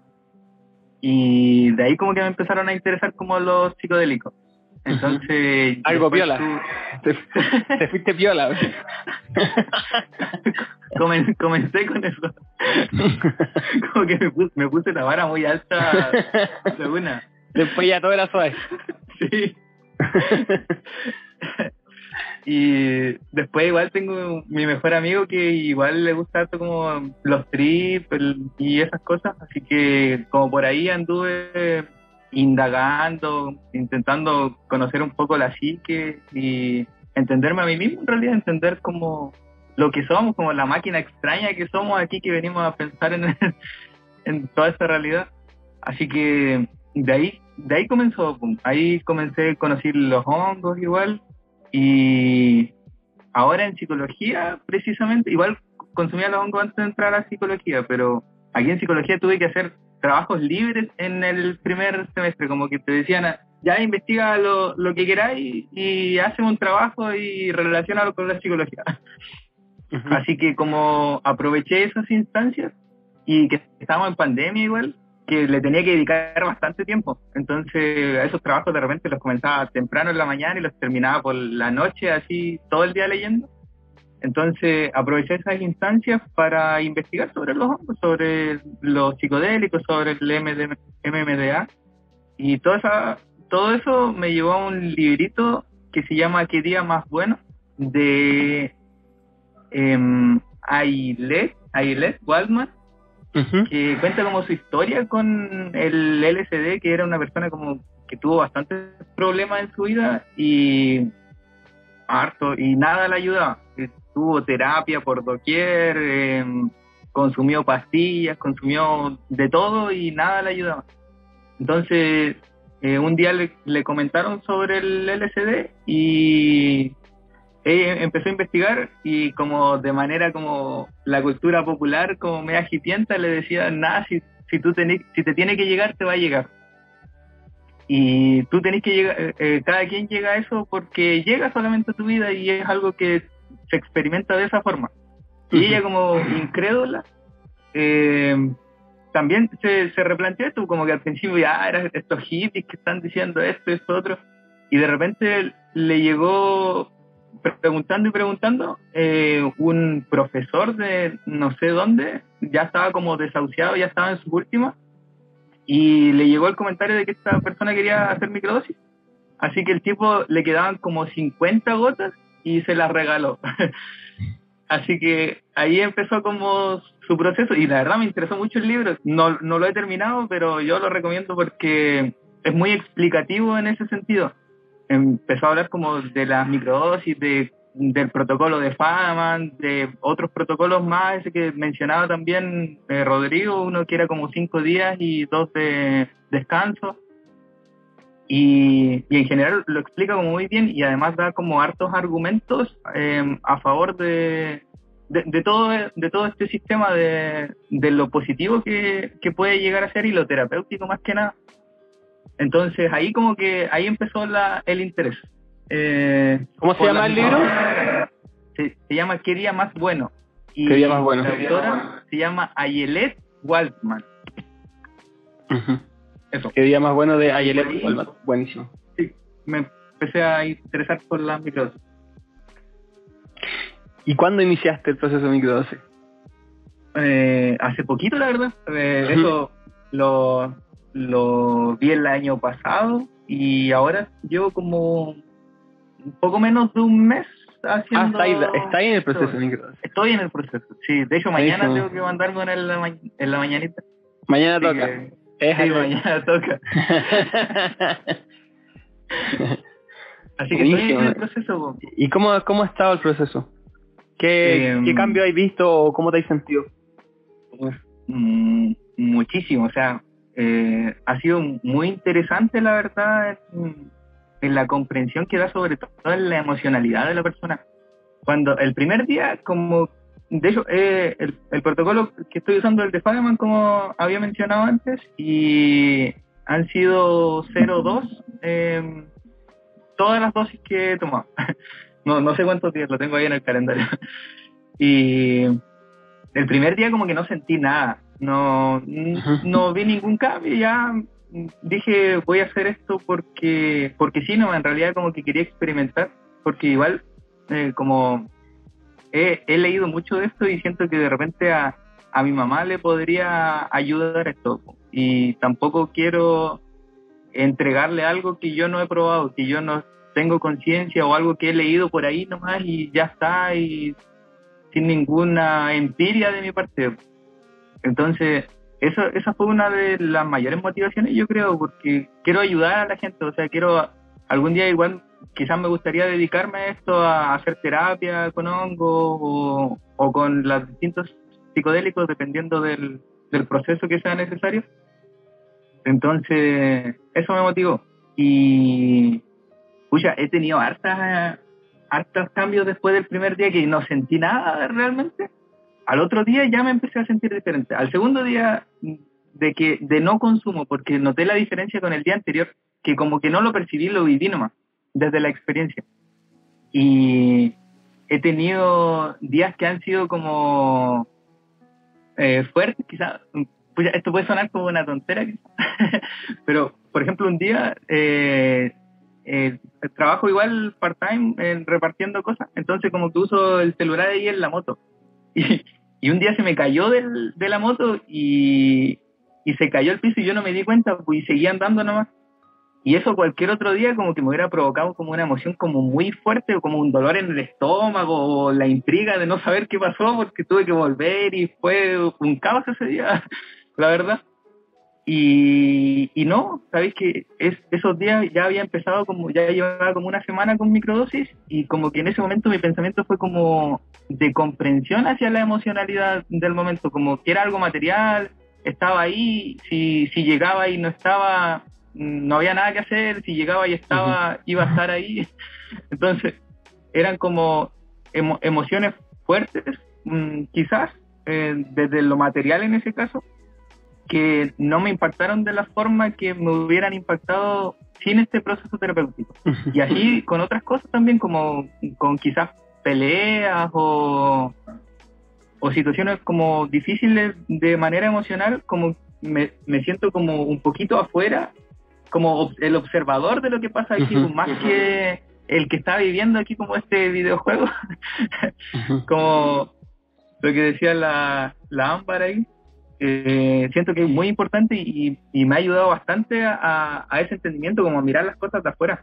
Me ha, siento que me ha ayudado también a... Ah, lo otro es que eh, la intencionalidad que siento que hay que tener cuando se hacen estas cosas es demasiado fuerte porque uno se puede mandar microdosis y estar tirado en la cama todo el día y no hacer nada y se puede hacer, o sea, la microdosis no te va a hacer Superman y a sacar y a hacerte feliz y a querer hacer cosas, no hace eso, o sea, tú tenés que ponerle voluntad igual a, a lo que quieres hacer. De hecho, como yo llevaba ocho años más o menos fumando casi a diario, no paraba, era un consumidor como muy frecuente. Y ahora que empecé con la microdosis dije, ya quiero, quiero hacer las cosas bien, así que voy a hacer este proceso y no voy a no voy a poner nada más, no voy a fumar, no voy a consumir nada, por suerte no, no consumo alcohol nunca, desde siempre. Pero lo de fumar, lo de fumar me complicaba porque yo soy muy bueno fumando y lo había intentado dejar otras veces. Sos un marihuano. Sí. lo había intentado dejar realmente porque decía eh, que no, que esto no me domina y que... Yo lo dejo cuando quiero. Sí, lo dejo cuando quiero. Y, marihuano, marihuano clásico. lo, lo dejaba tres días y decía, ya hice detox. ya estoy listo, esto no, es, pan comido, pan comido. lo dejaba tres días y decía, ya, si yo puedo dejarlo, ya tengo voluntad. Pero no era tan así, pues si al final con las microdosis uno empieza a interiorizar en ese tema y se da cuenta que uno también se está mintiendo a sí mismo. Uno y comienza la aceptación en ese proceso de, darse cuenta, pues el insight que le llaman en psicología es como es impresionante. Y desde que comencé la microdosis no he tocado un caño y no me han dado ganas, pues y eso es lo otro, porque de repente cuando lo intentaba dejar, ya y lo dejaba ahí, pero en la noche llegaba así, veía el moledor ahí al lado y era como, ya es igual una quemada no, no hace No le hace mal a nadie. una quemada, sí, una quemada un pito entero. al principio comenzaba con la agujita, después ya te armáis un caño del porte del dedo gordo. Entonces, esas cosas, desde que empecé la microdosis, no me ha pasado, pues llevo ya más de 20, 21 días por ahí más o menos haciendo las microdosis y, no me han dado ganas, pues onda, estoy como súper contento, me conozco a mí mismo porque había fumado tanto que mi personalidad ya era de volado, pues ya o, estaba volado o no era yo. Pues. Entonces, como que te perdís en el camino, pues eh, olvidáis un poquito quién eres. Si bien la marihuana igual es bonita, es introspectiva, te ayuda a la creatividad, tiene mil y una cosa positiva que, que la he comprobado por, por mí mismo. Eh, pero también tiene su contraparte, pues onda, te daña los pulmones, eh, se despersonaliza de repente, no, no comprendí bien las cosas, intentáis evadir emocionalmente algunos temas con el uso de la marihuana. Te, vuelve apático igual también. Sí, te vuelve apático porque y, y te, te, da esa necesidad de tener que estar consumiendo constantemente para poder llegar a esos estados de nuevo, siendo que siento que esos estados de conciencia deberían ser naturales del hombre. Esto que mencionaba y de convertirse como en superhombre, eh, siento que es muy real y que que todos podemos llegar ahí, pues, o sea, onda, de repente idealizan al Cristo, al Buda y a todos estos maestros espirituales que han venido y, siento que todos podemos llegar a esos estados de conciencia. Y no necesitamos enteógenos ni nada para llegar ahí, siendo que son un buen maestro, son una buena herramienta, son positivos en todo sentido, pero no creo que sean necesarios para toda la vida. Siento que están ahí para apoyarnos, inculcarnos conocimiento y regresarnos a la madre tierra que realmente es tan importante y hoy en día que esa desconexión está como en auge. espero, poder volver a, esas raíces que, son tan importantes para la revolución de la conciencia misma. Oye, sobre todo lo que habéis dicho, quiero, quiero agregar un par de feedback. Eh, está, está muy interesante todo lo que he dicho cuando decía como esta tontera, como no, es una tontera de celular, yo creo que eso es clave. O sea, como si el, el mundo sería mejor si la gente eh, no reaccionara a las cosas externas, sino que tuviera un breve periodo de, de observación y pueda decidir cómo, cómo actuar. No reaccionara, sino que accionara. Accionar. Completamente de acuerdo. Porque decido, como tú decís, yo no soy, no me, no me, no me identifico con el, con el personaje, soy el, el, el, el GM, el que observa atrás y eh, decido. Puedo elegir qué hacer, cómo actuar eh, frente a la situación. Y eso es clave. Y eso, como tú como decían, el jugador es el observador que y todos lo describen igual como se describen todas las literaturas y cómo se siente que es como estar un paso más atrás. Y ese paso más atrás te da, un pequeño, breve instante de poder elegir tu, tu reacción emocional y tu actuar. Y esos breves segundos eh, hacen un cambio total. en, una discusión, en una situación, eh, en, todo, en todo momento. Si nosotros pudiéramos mantenernos en ese momento, estaríamos decidiendo completamente a voluntad cómo sentirnos, cómo actuar el 100% del día. Y eso es, iluminación. Es, clave. Entonces, eh, esa tontera es, la, la, la, máxima de las tonteras. es la más. eh, entonces, lo encuentro genial. Y sobre el tema de la, de la marihuana, es un tema que yo he sido recurrente en el podcast y, y a veces me retan mis amigos marihuanos como, ay, no le detenís tanto a la marihuana. Bueno, yo, yo siempre cuento, yo fumaba también un montón. Y es difícil es cuando uno está ahí, y ahora están mucha gente ahí porque la marihuana está, está así en todos lados, ya todo el mundo fuma. Eh, y todos podemos hablar de marihuana, antes era como Felipe Abello, así cayó en la droga, cayó en la droga. Y, y pasa que se ha normalizado mucho y incentivado mucho el uso de la marihuana. Y es igual que el alcohol, pues, o sea, la gente que toma alcohólica, pero todos tomamos. yo igual tomo. Pero el problema es cuando, cuando el consumo, que también lo hemos hablado en el podcast, es, se vuelve problemático. ¿Mm? Un meme que subí es como, yo dejo la mota cuando quiero, pero me estoy gastando la, el un tercio o dos tercios de mi sueldo en marihuana eh, cuando, cuando el consumo se vuelve problemático y ahí depende de la conciencia de cada persona eh, y el caso de cada persona. Por ejemplo, yo tengo un amigo que es un marihuano funcional y trabaja bacán, le va increíble y puede hacer toda su vida fumado. Eh, y bueno, ahí funciona. Yo no puedo trabajar fumado, no puedo hacer mi vida cotidiana fumado porque no rindo. Eh, pero también cuando en cuando empieza a influir con otros aspectos de tu vida, con tu plata, con tu personalidad, como decía, con tu círculo de amigos, eh, porque de repente se juntáis con puro marihuano y todo el rato quieren que alguien se lo saque y se juntan a eso, no hay, como, ¿cuál es la interacción que estoy teniendo realmente con este grupo? Es como sentarnos y quedar todos chinos y quedar pegados todos juntos, es como... Y, de ¡Ah! cierta forma como que como que se pierde el sentido de lo que es la marihuana con tanto mm. uso, porque es como, al principio es como, ya, bacán, como que te mueve la mente, te hace más creativo, te hace tener ideas, te hace hablar como de temas más trascendentales y todo, y de repente se vuelve como un ya hoy día vamos a fumar marihuana y te encontráis a fumar y ya está ahí fumado y está ahí, ahí. y ya y después te sacáis otro y, sigue. Y se sacan y se sacan y se sacan. Se vuelve un círculo vicioso. Y después oye si hacemos la leche oye, eh, el tema el, lo que tú decís es muy importante que tiene que ver con la intencionalidad. Eh, los psicodélicos como las, al ser tan fuertes el efecto tiene esa mística, es como, oye, vamos a prepararnos para tomar un guito, vamos a ir al cerro y vamos a hacer algo interesante con esto y vamos a vivir una experiencia. No podríais tomar una dosis grande todos los días, pero la marihuana como... Al, la marihuana es súper fuerte el efecto, o sea, te puede generar una paranoia, una expansión súper fuerte, pero no sé por qué la gente lo hace en su cotidiano, así como, oye, tener una ventana en la universidad, ya, podemos, ¿cachai? Como... No sé por qué hacía eso, y...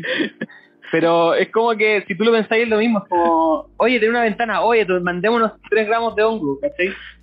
No tiene sentido, eh, entonces igual hay un cuestionamiento y yo creo que hay que hacerlo. Eh, porque también cuando se pasa un poco la rosca con las cosas, cuando ya es demasiado.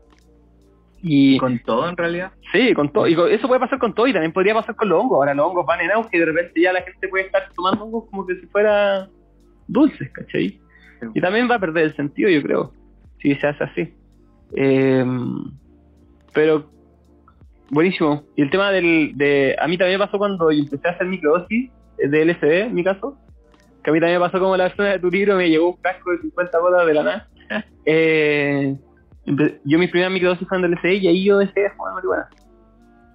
Eh, porque me di cuenta, tomé conciencia en el observador que no tenía sentido y me estaba haciendo un daño, de hecho, porque me afectaba mi sueño, ya dormía menos profundo, andaba con las manos ojeras, me había volvido apático, ya todo me da lo mismo.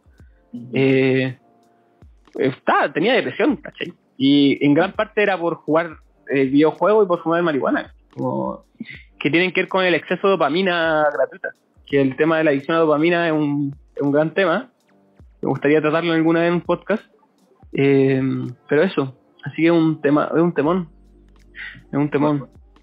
igual eso que mencionaba, igual eh, creo que lo, han, lo, dijo alguien, no sé quién, además de ti, que ayuda a dormir. Eh, las microdosis. Mm. Yo antes, o sea, nunca he tenido como problemas de sueño, pero sí de descanso. Eso es una gran diferencia. Eh, llegar a la cama y no tener esa necesidad de tener como por ejemplo el teléfono al lado porque eso igual es una adicción a la dopamina eh, tener ahí las redes sociales y estar actualizando y mirar memes y todo ese show sí. como llegar a la cama yo era muy de eso pues llegar a la cama pescar el celular mirar un rato hasta que ya me cansaran los ojos cerrarlo y quedarme dormido y al final sentí desde que empecé a tomar microdosis, incluso desde un poquito antes, pero esto como que se reafirmó de aquí, como que se integró un poquito más en las microdosis. Y empecé a, se me hizo mucho más fácil dejarlo de lado, porque antes como que tenía que ponerle más voluntad de la que necesitaba una situación como muy simple como apagar el celular antes de dormirse o no estar en el computador hasta al menos unos 15 minutos antes por lo menos o 20 de irse a dormir. Y era una situación como que decía, ya, si que le hacen cinco minutos más, como lo mismo que la marihuana. Y con la microdosis cambia, pues, con la microdosis llega ese momento en el que tú te decís, ya, ahora debería dejar esto de lado, y es como, ya, sí, lo podía hacer porque lo decidiste y tu, tu acto de voluntad está ahí. Entonces como que te, te ayuda, te da ese empujoncito que necesitáis emocionalmente, porque eh, en, en otras ocasiones decir como ya voy a dejar la pantalla de lado y lo vaya a hacer y te da como ese, una cosita como en la guata o, algo como una incomodidad de hacer algo que no quieres, entre comillas, por, por esto que también mencionaban antes que es el placer momentáneo, como de la hora, del, del, querer algo ahora en vez de una mejoría mucho más a futuro. Entonces, eh, las microdosis me han ayudado mucho a, despegarme de, las pantallas en general y a descansar muy bien. O sea, mm. eh, es otro level de descanso. Sí, y yo creo que igual tiene que ver con que dejaste de fumar. La marihuana, cuando uno consume por mucho tiempo, afecta el sueño profundo, que es el sueño reparador. Y por eso la gente que fuma mucha marihuana dice que deja de soñar. Sí, y deja de soñar. Claro. A mí, a mí no me pasaba eso. yo, soy como agradecido de la vida porque todos me dicen lo mismo, como yo fumo y no, no, no sueño, que no sueño, que no sueño. Y no, yo todas las noches tenía mi, mi sueñito, en, la mañana me despertaba y lo primero era, ya, ¿qué soñé? Ah, y lo empezaba a interpretar y... pero esa, bueno, pero esa experiencia en común tiene que ver con eso, que se pierde el sueño REM, que es el sueño reparador, que es donde uno sueña. Eh, entonces, eh, eso con la marihuana y hay que tener ojo igual.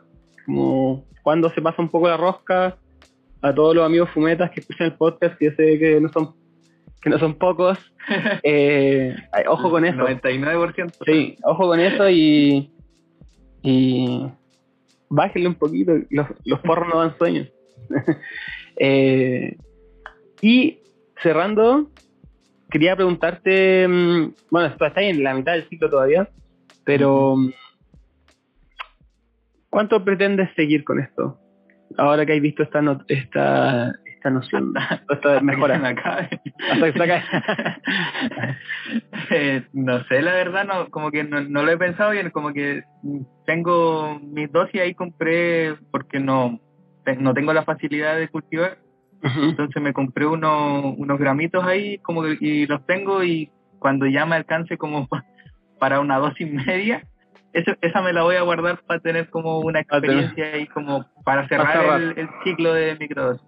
Así que esa es mi intención, yo creo que como un mes y medio, dos meses quizás, y después ya dejar al menos un mes y ahí veremos cómo... Y, y el tema de la marihuana, ¿cómo, cómo lo veis para después cuando sacáis las micros? ¿Queréis volver a fumar? ¿Cómo lo vais a gestionar? Yo creo que voy a volver a fumar, pero ya con conciencia, porque no me molesta fumar, porque siento que es algo que me ha ayudado bastante en, muchos aspectos de la vida. De hecho, en primer semestre hacía todos los trabajos de psicología, eh, volaba así como, como ya, ya, ya, no daba más el pulmón de, marihuana y me sacaba casi seguro siete, entonces igual... Funcionaba. Sí, me funcionaba, pero hacerlo con conciencia siempre es muy importante, hacerlo desde el espectador, como decía, desde la conciencia de atrás, que no te atrape ese ciclo y, y que se vuelva algo como que te domine en realidad, pues al final nosotros estamos aquí para hackear nuestra Matrix y que no estamos para que ya nos controlen las sustancias, pues nos controla ya el sistema, nos controlan un montón de cuestiones para que nos dejemos controlar por las plantitas. Buenísimo. Eh, oye, y sobre el tema, cerrando el tema marihuana, dopaminas, eh, microdosis, eh, igual pasa que esa facilidad que decía como para dejar estas cosas a corto plazo, eh, me parece, no soy experto en neurociencia, pero la dopamina con la serotonina, que la serotonina es lo que hace, permite la microdosis, eh, la recaptación de serotonina y la producción de serotonina, eh, le mejora. La serotonina es antagonista de la dopamina y la serotonina tiene que ver más con el placer a, a largo plazo y con esta estabilidad emocional de sentirnos plenos y tranquilos. Eh, y la dopamina es la que nos produce esta euforia de placer inmediato y cuando no tenemos dopamina queremos más y que nos vuelve un poco como, como animalesco. Entonces eh, se, eh, se regula, se nivelan. Claro. Entonces eso te permite como ya soltar un poco la adicción a dopamina y estar más tranquilo. Eso. Muchas gracias. Eh, por tu, igual quería dar las gracias por el espacio que, que, se dio aquí, que es como muy importante, siento, eh, contribuir en esto en la cultura general y que llegue a más gente en realidad que, que despierte ese switch en la gente de cuestionarse las cosas, de no hacerlas porque sí solamente. Y eso, ponerle voluntad a su vida, así que a los oyentes que, que hagan lo que, lo que le, sí, lo que les da, dice su conciencia, escúchense, escuchen sus pensamientos, no sean el pensamiento. eso. Eso. Genial. Bueno, compartan, compartan el podcast con su gente, con sus amigos, con sus familiares. Eh, compartan las animaciones que son un buen enganche, así como a lo mejor le hablan del podcast y no pescan, pero compartan las animaciones en su perfil porque a lo mejor ahí enganchan.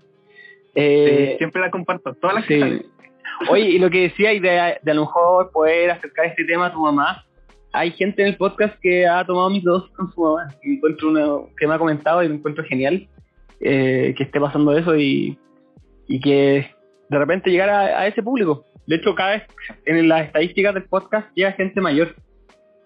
Mi público mayoritario es como de 24 a 30, pero llega hasta, hasta público mayor y sobre todo mujeres de 30 para arriba. Así que está interesante. Entonces estamos con nuestro siguiente invitado que es Paula. Paula, ¿cómo estáis? Hola. Bien, bien, aquí. Emocionada igual. Sí, ¿cómo han estado los, la, los otros invitados? ¿Te ha gustado? Eh, sí, me han gustado harto, sobre todo lo que habló Ámbar. ¿Ámbar se llama la niña? Sí. Eh, porque la verdad es que mi historia es muy parecida a la de ella. Uh -huh. Muy, muy similar. Así que estoy emocionada de contar mi historia ah, con la microdosis. Bacán, bacán. Oye, cuéntame un poco de ti, cuántos años tienes, eh, qué haces. Eh, bueno, tengo 33 años. Eh, vivo en Viña, pero soy de Iquique. Me vine a vivir a Viña hace poquito tiempo. También tiene mucho que ver eh, con lo de la microdosis y la toma de, de ingesta de hongos que me ayudó mucho también a, a, dar este paso de salir de mi zona de confort. Y eso, tengo un hijo que tiene 12 años, que está ahora conmigo también. Eh, estudié pedagogía en lenguaje, pero no ejerzo como profesora. En este momento estoy, bueno, yo ten, eh, vivo también con mi compañero y él es publicista, así que trabajamos juntos en eso. Somos una buena. Bueno. Sí, Qué bueno ahí estamos... apañarse. Sí. Buenísimo. Oye, ¿cómo llegaste al podcast? Eh, llegué hace poquito tiempo. Eh, hace como un mes, en realidad.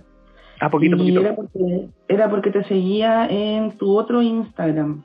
Ah, el de la fractalería, mi arte. El de la fractalería, exacto. Bueno. Y ahí también me llamaba mucho la atención tu trabajo.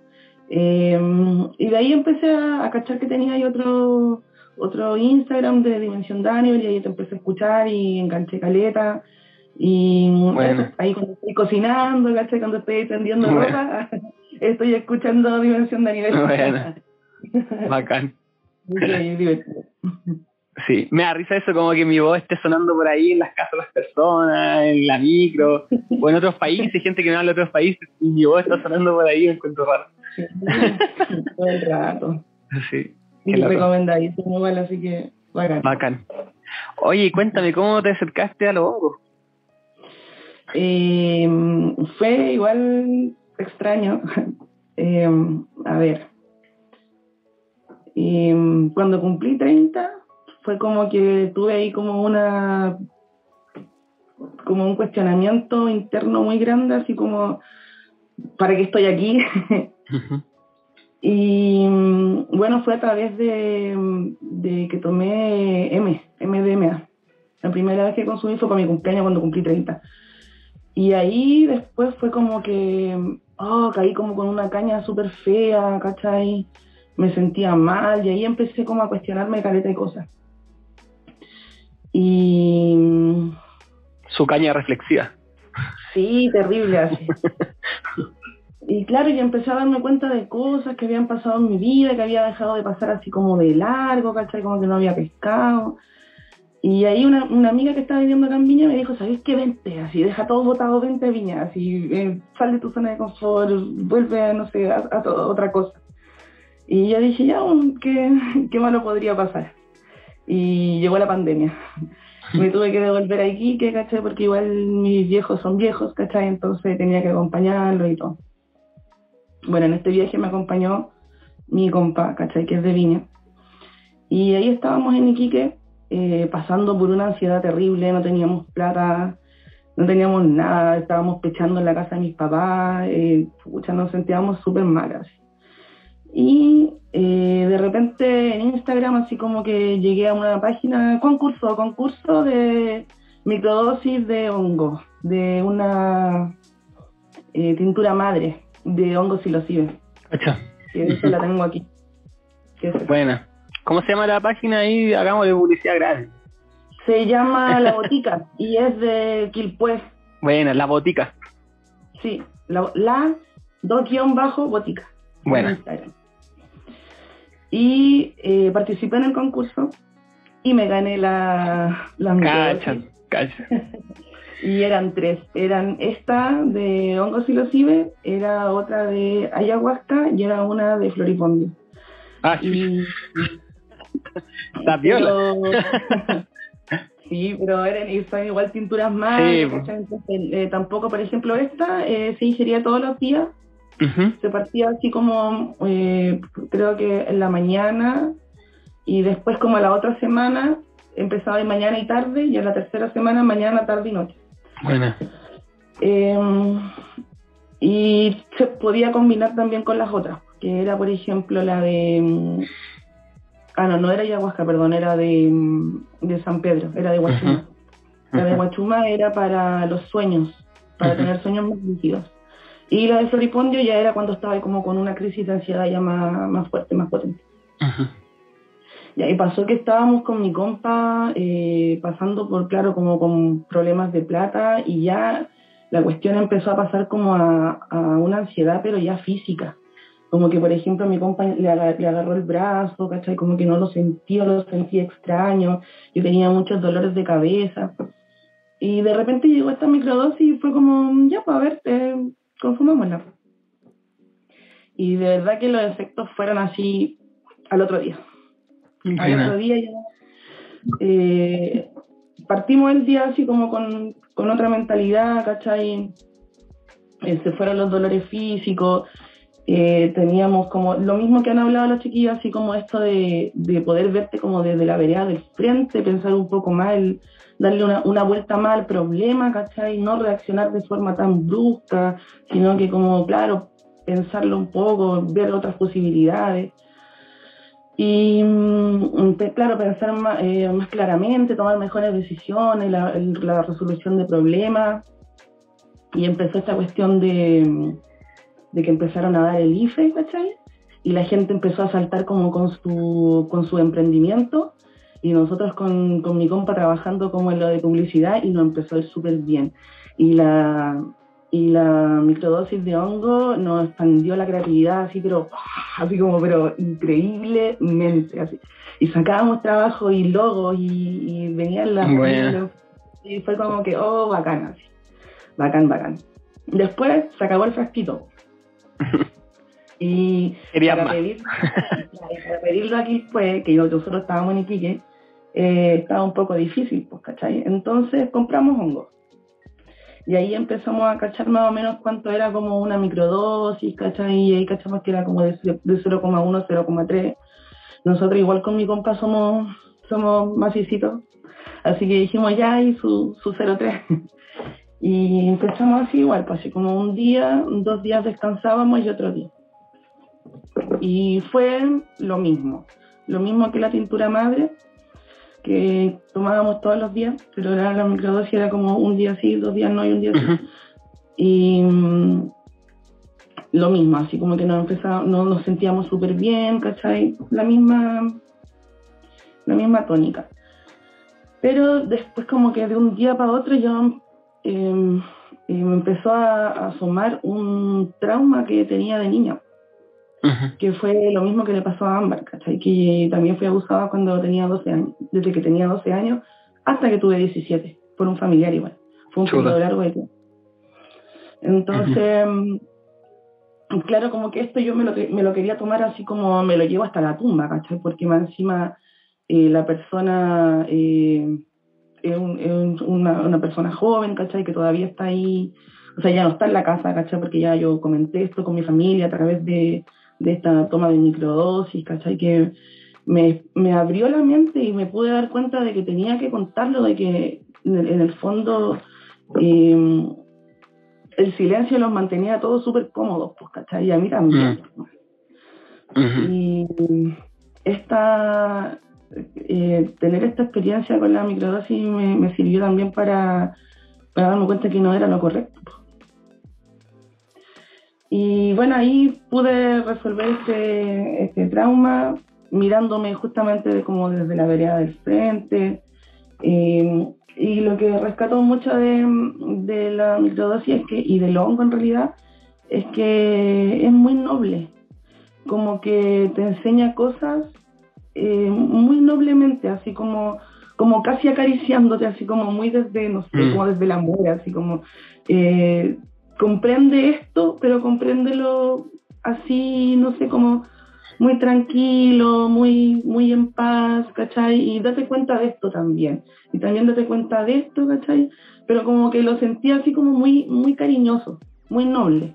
Creo que lo, mm. describiría como, como de esa forma, así, como muy noble. Qué buena descripción, sí.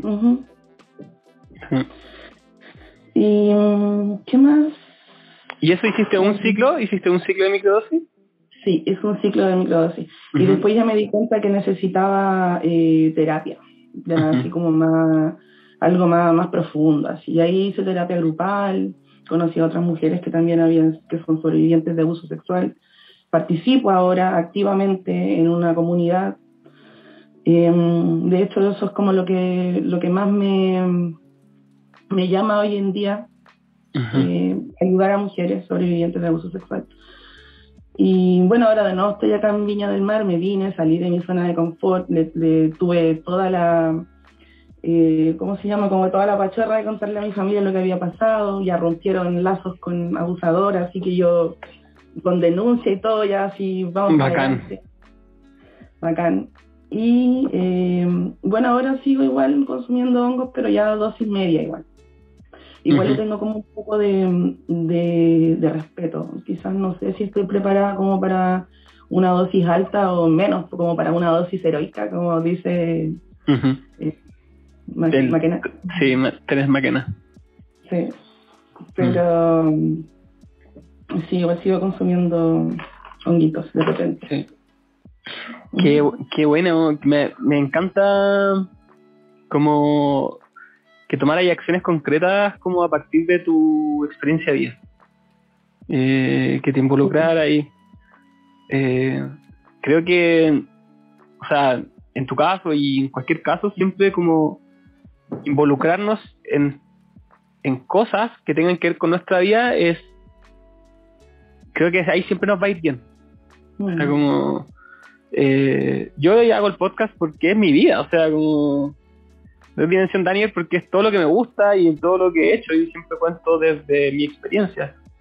Y, y siempre le doy ese tipo de consejo a la gente cuando está un poco perdida, es como de qué hacer, como que es una pregunta es como, tío, no sé qué hacer con mi vida, es como, pero revisa tu vida, qué hay hecho, como, y lo bueno y lo malo, o sea, como, de todo se puede rescatar algo. De hecho, los hongos crecen en la caca, ¿no? Como, eh, imagínate, o sea, eh, son la magia misma y, y desde esa experiencia que puedo rescatar y qué puedo hacer, como, cómo puedo poner en valor mi vida. Yo creo que esa, mm. cuando aprendí esa clave, era, fue magia misma, o sea, como cómo puedo poner en valor mi experiencia de vida, eh, cómo puedo darle valor. Y, y, siempre se lo recomiendo a todo, a todo el mundo, o sea, como busca en tu, en tu experiencia de vida y cómo poner valor en eso. Y me, me encantó la decisión que tomaste, porque creo que ahí está la clave de la sanación a largo plazo porque estas heridas grandes, como hablábamos delante, son cosas de repente para toda la vida. Como que son dolores muy grandes. Eh, pero pero al final ese camino de, sanación, de también entregar algo a cambio, eh, le da sentido al final la experiencia y, va sanando constantemente. O sea, como perdurar en ese camino de sanación. Claro, porque como tú dices bien, eh, sí, son heridas que quedan para siempre y el dolor nunca se va. Pero sí eh, tenemos la posibilidad de canalizar ese dolor y convertirlo en otra cosa. Y es lo mismo que en el fondo eh, nos hace el hongo. Sí. es, un canalizador. Sí. Mm, y, no podemos hacer nosotros, o sea, tomar, tomar esta pena o esta tristeza que tengo yo, ¿cachai? Y la canalizo y la convierto en otra cosa. La convierto, no sé, en, en arte, en música, en... Mm. Hay miles de cosas en las que lo puedo convertir. No sé si conocen el, el, como el mito de los alquimistas. Los alquimistas, como lo que buscaban espiritualmente era transformar el plomo en oro, ¿cierto? Como el metal más eh, menos noble al más noble, que sería el oro. Transmutando esto querían transformarlo, transmutarlo, hacer que algo se, se, transformara en otra cosa. Que por las leyes de la física como que no se puede. No será magia. Y hablan de que esto buscaban hacerlo interiormente también, como transmutar nuestras negaciones, nuestra energía negativa o nuestra emoción negativa en energías sutiles o emociones positivas.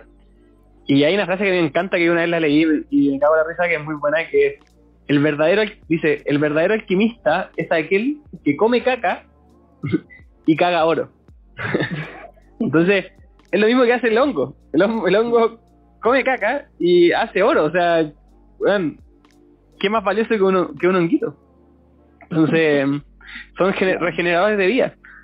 No me refiero solo al hongo, al hongo a todos los hongos, a todas las fungas. Entonces, es muy bello. Es muy bello que estés logrando eso, ese proceso y, y me alegro mucho. y qué bacán, y qué bacán que fue de la mano del hongo igual un, un punto más para Longo. Eh, hay otra experiencia igual que viví hace un tiempo atrás que fue con Huachuma. Em, también es como muy, eh, la nombro porque debo hacerlo. Eh, también estaba pasando por un proceso con mi mamá y a, partir de todo esto de que yo sentía que cuando yo fui niña ella no me no me ayudó cuando yo sufrí este abuso. Eh, bueno, ya está, ya está superado, pero mi mamá tuvo una enfermedad, entonces cuando yo me tocó cuidarla, yo sentía que no podía cuidarla porque decía como que tengo que cuidar a esta señora que a mí no me cuidó. Y ahí eh, un amigo me invitó a, eh, a, una toma de, de Huachuma. Y pude comunicarme con el ente que vive dentro de Huachuma, que es como un señor, o sea, yo lo vi así, como un señor mayor. el abuelo, el abuelo Huachuma. Parte de mi clan, claro, yo, yo lo sentí mm. también así como parte de mi clan, quizás como de mi antepasado. Y ahí también él me dijo que, que como que me mantuviera tranquila porque venía otra experiencia, ¿cachai? Y que yo después, ahora con el tiempo, pienso que, que fue esta. ¿Cachai? Que ahora como que en realidad yo ya perdoné a mi mamá, ¿cachai? Y pude también perdonar a, a mi mamá y a mi abuela y así, y también liberarlas a ellas, al menos lo que siento yo porque estas son historias que se repiten. O sea, mi mamá también fue abusada, mi abuela también. Y por lo mismo eh, se va quedando esto como del silencio, ¿cachai? Se va perpetuando este silencio, ¿cachai? Entonces yo ahora yo lo rompí ya, pues, ¿cachai? Y también siento que debo agradecer mucho a, a las plantitas por todos estos procesos. Qué bello. Sí, creo que es clave lo que decís, como romper el romper el ciclo. Romper el ciclo del silencio y de... Porque el silencio es lo que permite al fin y al cabo que perdure el abuso. Sí. Y eso va a nivel individual, a nivel familiar, a nivel social. Eh, así que muchas gracias. Muchas gracias por compartirlo también. Sí. Gracias a ti. Vamos con el siguiente invitado, que ya es el último invitado. Estamos acá con el último invitado de la noche, con Amaro. Amaro, ¿cómo estáis? Bien, Dani, ¿y tú? Bien, bien, estoy contentísimo este capítulo. Me encanta, me encanta escucharlo todos ustedes. Creo que eh, este tipo de juntas que hago como de oyentes eh, le da una perspectiva completamente diferente, ah, completamente diferente al podcast, una profundidad mucho más grande.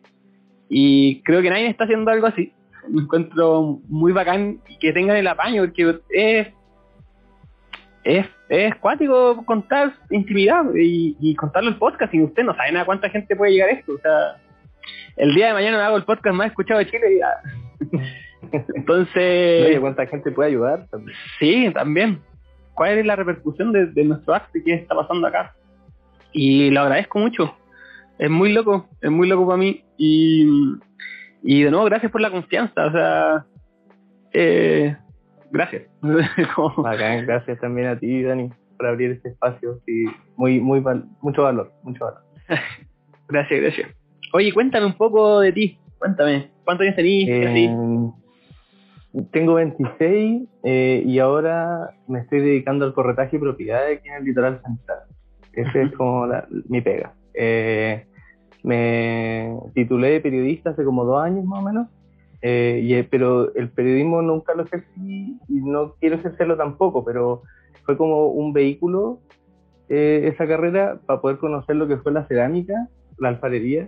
En segundo año me metí a un curso y no paré más y hasta ahora sigo, ya llevo Buena, Y, y la docencia, porque me empecé a hacer ayudantía de a poquito y no paré tampoco. Hasta el semestre pasado también seis años, seis, seis años así full, full de profe adjunto en, la universidad eh, y disfrutando caleta lo que significa ser docente, o sea, como el contacto con los cabros, como actualizar, que los cabros se actualicen también, y como es todo, todo un tema, pues, entonces em, eh, en su momento eh, la visión mía era ser profe de cerámica estudiar arte y, dedicarme 100% a ser profesor, ojalá de, de universidad de ser. Entonces, entre eso y, eh, me metí a un magíster, a un magíster en docencia para la educación superior, a ser profe y, en su momento como tener las herramientas para ser un buen profe, tener la didáctica, tener la psicología, para poder entender qué es lo que está ocurriendo como en la mente del, alumno en ese momento y ayudarlo como a valorar esa experiencia de forma profesional. Pero ahí, ahí han ocurrido varias cosas, pues. ¿Cachai? Ahí entre, o sea, como mi acercamiento como al mundo de la psicodelia, por así decir, eh, no fue que yo me haya acercado, sino que eh, me vi dentro de ese mundo porque mis papás se acercaron a ese mundo cuando yo era muy chico. ¿Cacha? Cuando tenía, sí, cuando tenía como ocho años más o menos, eh, ceremonias de ayahuasca, ¿cachai? Entonces yo siempre cerca y siempre viendo de que era algo positivo, de que era algo así puta que mis papás le habían cambiado la vida, como que eran otras personas, pero los mismos, pero mucho mejor, ¿cachai? Entonces para mí era como felicidad. ¿Y tú como niño veías ahí el cambio positivo en tus papás? Sí, pues, sí, pues. Qué. Sí, sí. Es que había sido como, eh, los años anteriores habían sido muy heavy, muy duros, eh, alcoholismo, violencia, había sido súper eh, negativo, por así decirlo, o difícil, como guerreado, ¿cachai? Eh, y después de ese acercamiento que tuvieron ellos, eh, un cambio así 180 grados. O sea, se hipearon. Se hipearon, sí, totalmente. eh, entonces, claro, pues yo veía que eso era positivo, yo veía que eso, entonces siempre fue de la mano como con, con lo espiritual, ¿cachai? Siempre como, eh, viéndolo como algo espiritual, el camino, la vida en general, ¿cachai? Que, que, y viéndola como sin bypasearse, ¿cachai? Como Mm. eh, lo bueno y lo malo, pues, ¿cachai? Y Mm. tomando, tomando eso eh, con el valor que, que lo tiene, el valor, como el aprendizaje que eso conlleva. Mm.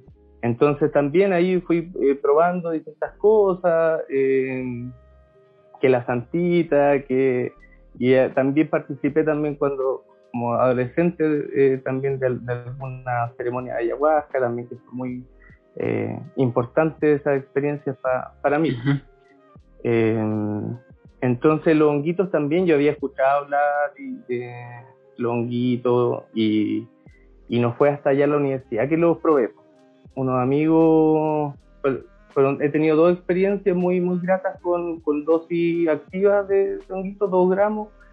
Eh, la primera en el Cerro El Complejo, que está en Recoleta, eh, en la noche con unos amigos y fue maravilloso, me sentí un niño de nuevo. Jugamos, conversamos, nos reímos, eh, fue muy, muy rico. Me, me fui muy, muy contento la siguiente mañana para mi casa y fue súper buena. Sí. Y la, la siguiente fue justo antes de la pandemia, en marzo. Nos fuimos a acampar con unos amigos para el cajón y, y ahí fue maravilloso. O sea, eh, con gente, es que eso, eso es lo bueno, que me tocó eh, experimentarlo con gente de mucha confianza.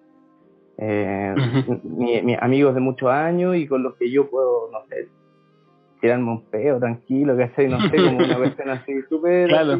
hermano. Po- Podemos salirnos de, del protocolo. Claro.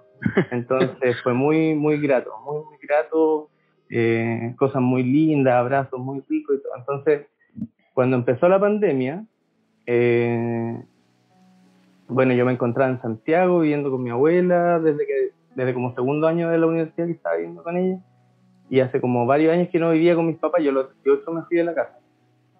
Eh, y mis papás, bueno, vivieron un tiempo en el sur, como cuatro años más o menos, y en- cuando yo iba como yo en el último año de la universidad, se volvieron como cerca, entre comillas, se vinieron a la costa, ¿cachai? Al, al litoral central.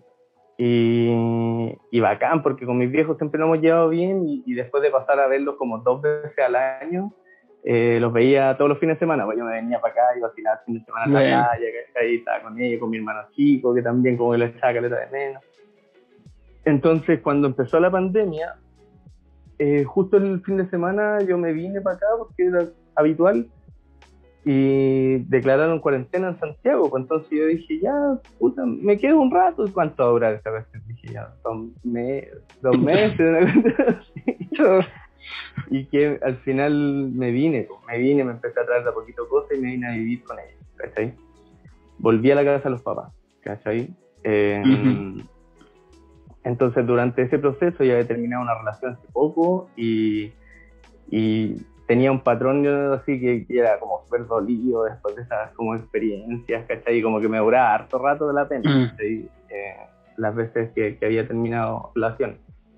Y entre eso me lle- llegó tu podcast, ¿cachai? Eh, el- en la página Niño Índigo, que también sí que. Saludos a Eh, niño indio, aguante. Aguante. Eh, ahí, claro, pues ahí salió el primer capítulo. Y ahí escuché al Francisco. El Francisco terminó siendo psicólogo de mi mamá en algún momento porque se lo mostré también a ella y, la cuestión. Entonces, eh, ahí empecé a seguir el, el- como el, la ingesta, po, ¿cachai? De microdosis. Conseguí dos gramos y medio con un amigo de por acá Y de esos 2 gramos y medio yo lo iba dividiendo en 0.1, 0.13, 0.15, así, hasta que se me acabara, que me dieron como 20, 20 dosis más. Eh, en esta ocasión fue eh, súper para conectar de nuevo como con mis emociones. Yo hace rato que como que las falto, porque yo estudiaba ahí en Vista y pasaba todo el día ahí y estudiaba y trabajaba, porque trabajaba todos juntos, entonces estaba todo el día como el centro y la cuestión y me gustaba, pero igual como que las falta de como un poquito el cerebro, como que no. Mm. Entonces sentía que cuando era chico y cuando eh, veía, aparte que yo eh, cuando era chico leía Harry Potter, ¿cachai? y así fanático de Harry Potter es la cuestión, entonces yo cuando mis papás me contaban las cosas que ocurrían, por ejemplo, en, en alguna ceremonia que habían ido, con alguna planta que habían tomado, yo sentía que ese mundo mágico existía, ¿cachai? Que en verdad existía. Entonces era como una esperanza cuando yo era chico, pues, o sea, no sé, 12, 13 años, ¿cachai? Y yo decía, bueno, en algún momento me van a llamar así a Hogwarts. porque obvio que existe, así, ¿cachai? Porque esa weá es mágica, los seres existen, ¿cachai? Como que no lo, no lo ponía en duda, ¿cachai? Entonces, toda esa mística y esa magia sentía que la había perdido ya, pues, ¿cachai? Y que tenía ganas como de recuperarla, pues, ¿cachai? Y ah, esa llavecita yo creo que fue el, el, ámbito de hongo. Eh, pero más que nada como ahí viéndolo más maduramente como, como una, una, integración de las cosas que estaban ocurriendo, que eh, de mi emoción, una conciencia también acerca de la emoción que estaba eh, como transitando, eh, no sé, a veces iba en el auto y escuchaba la Violeta Parra y me, daban ganas de llorar y lloraba, ¿cachai? Porque me emocionaba, mm. pues, y dejaba fluir esas cosas que antes no, mm. no lo hacía, ¿cachai?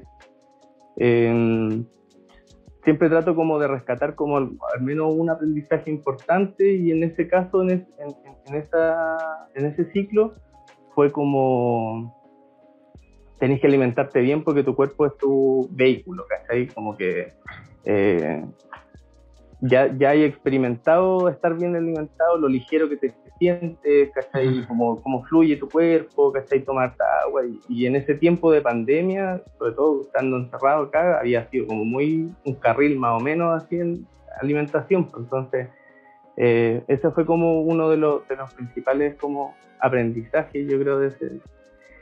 Y la segunda vez eh, fue hace poquito, pues. terminé hace dos semanas atrás. Eh, partí hace dos meses atrás, porque me duró como más o menos dos meses.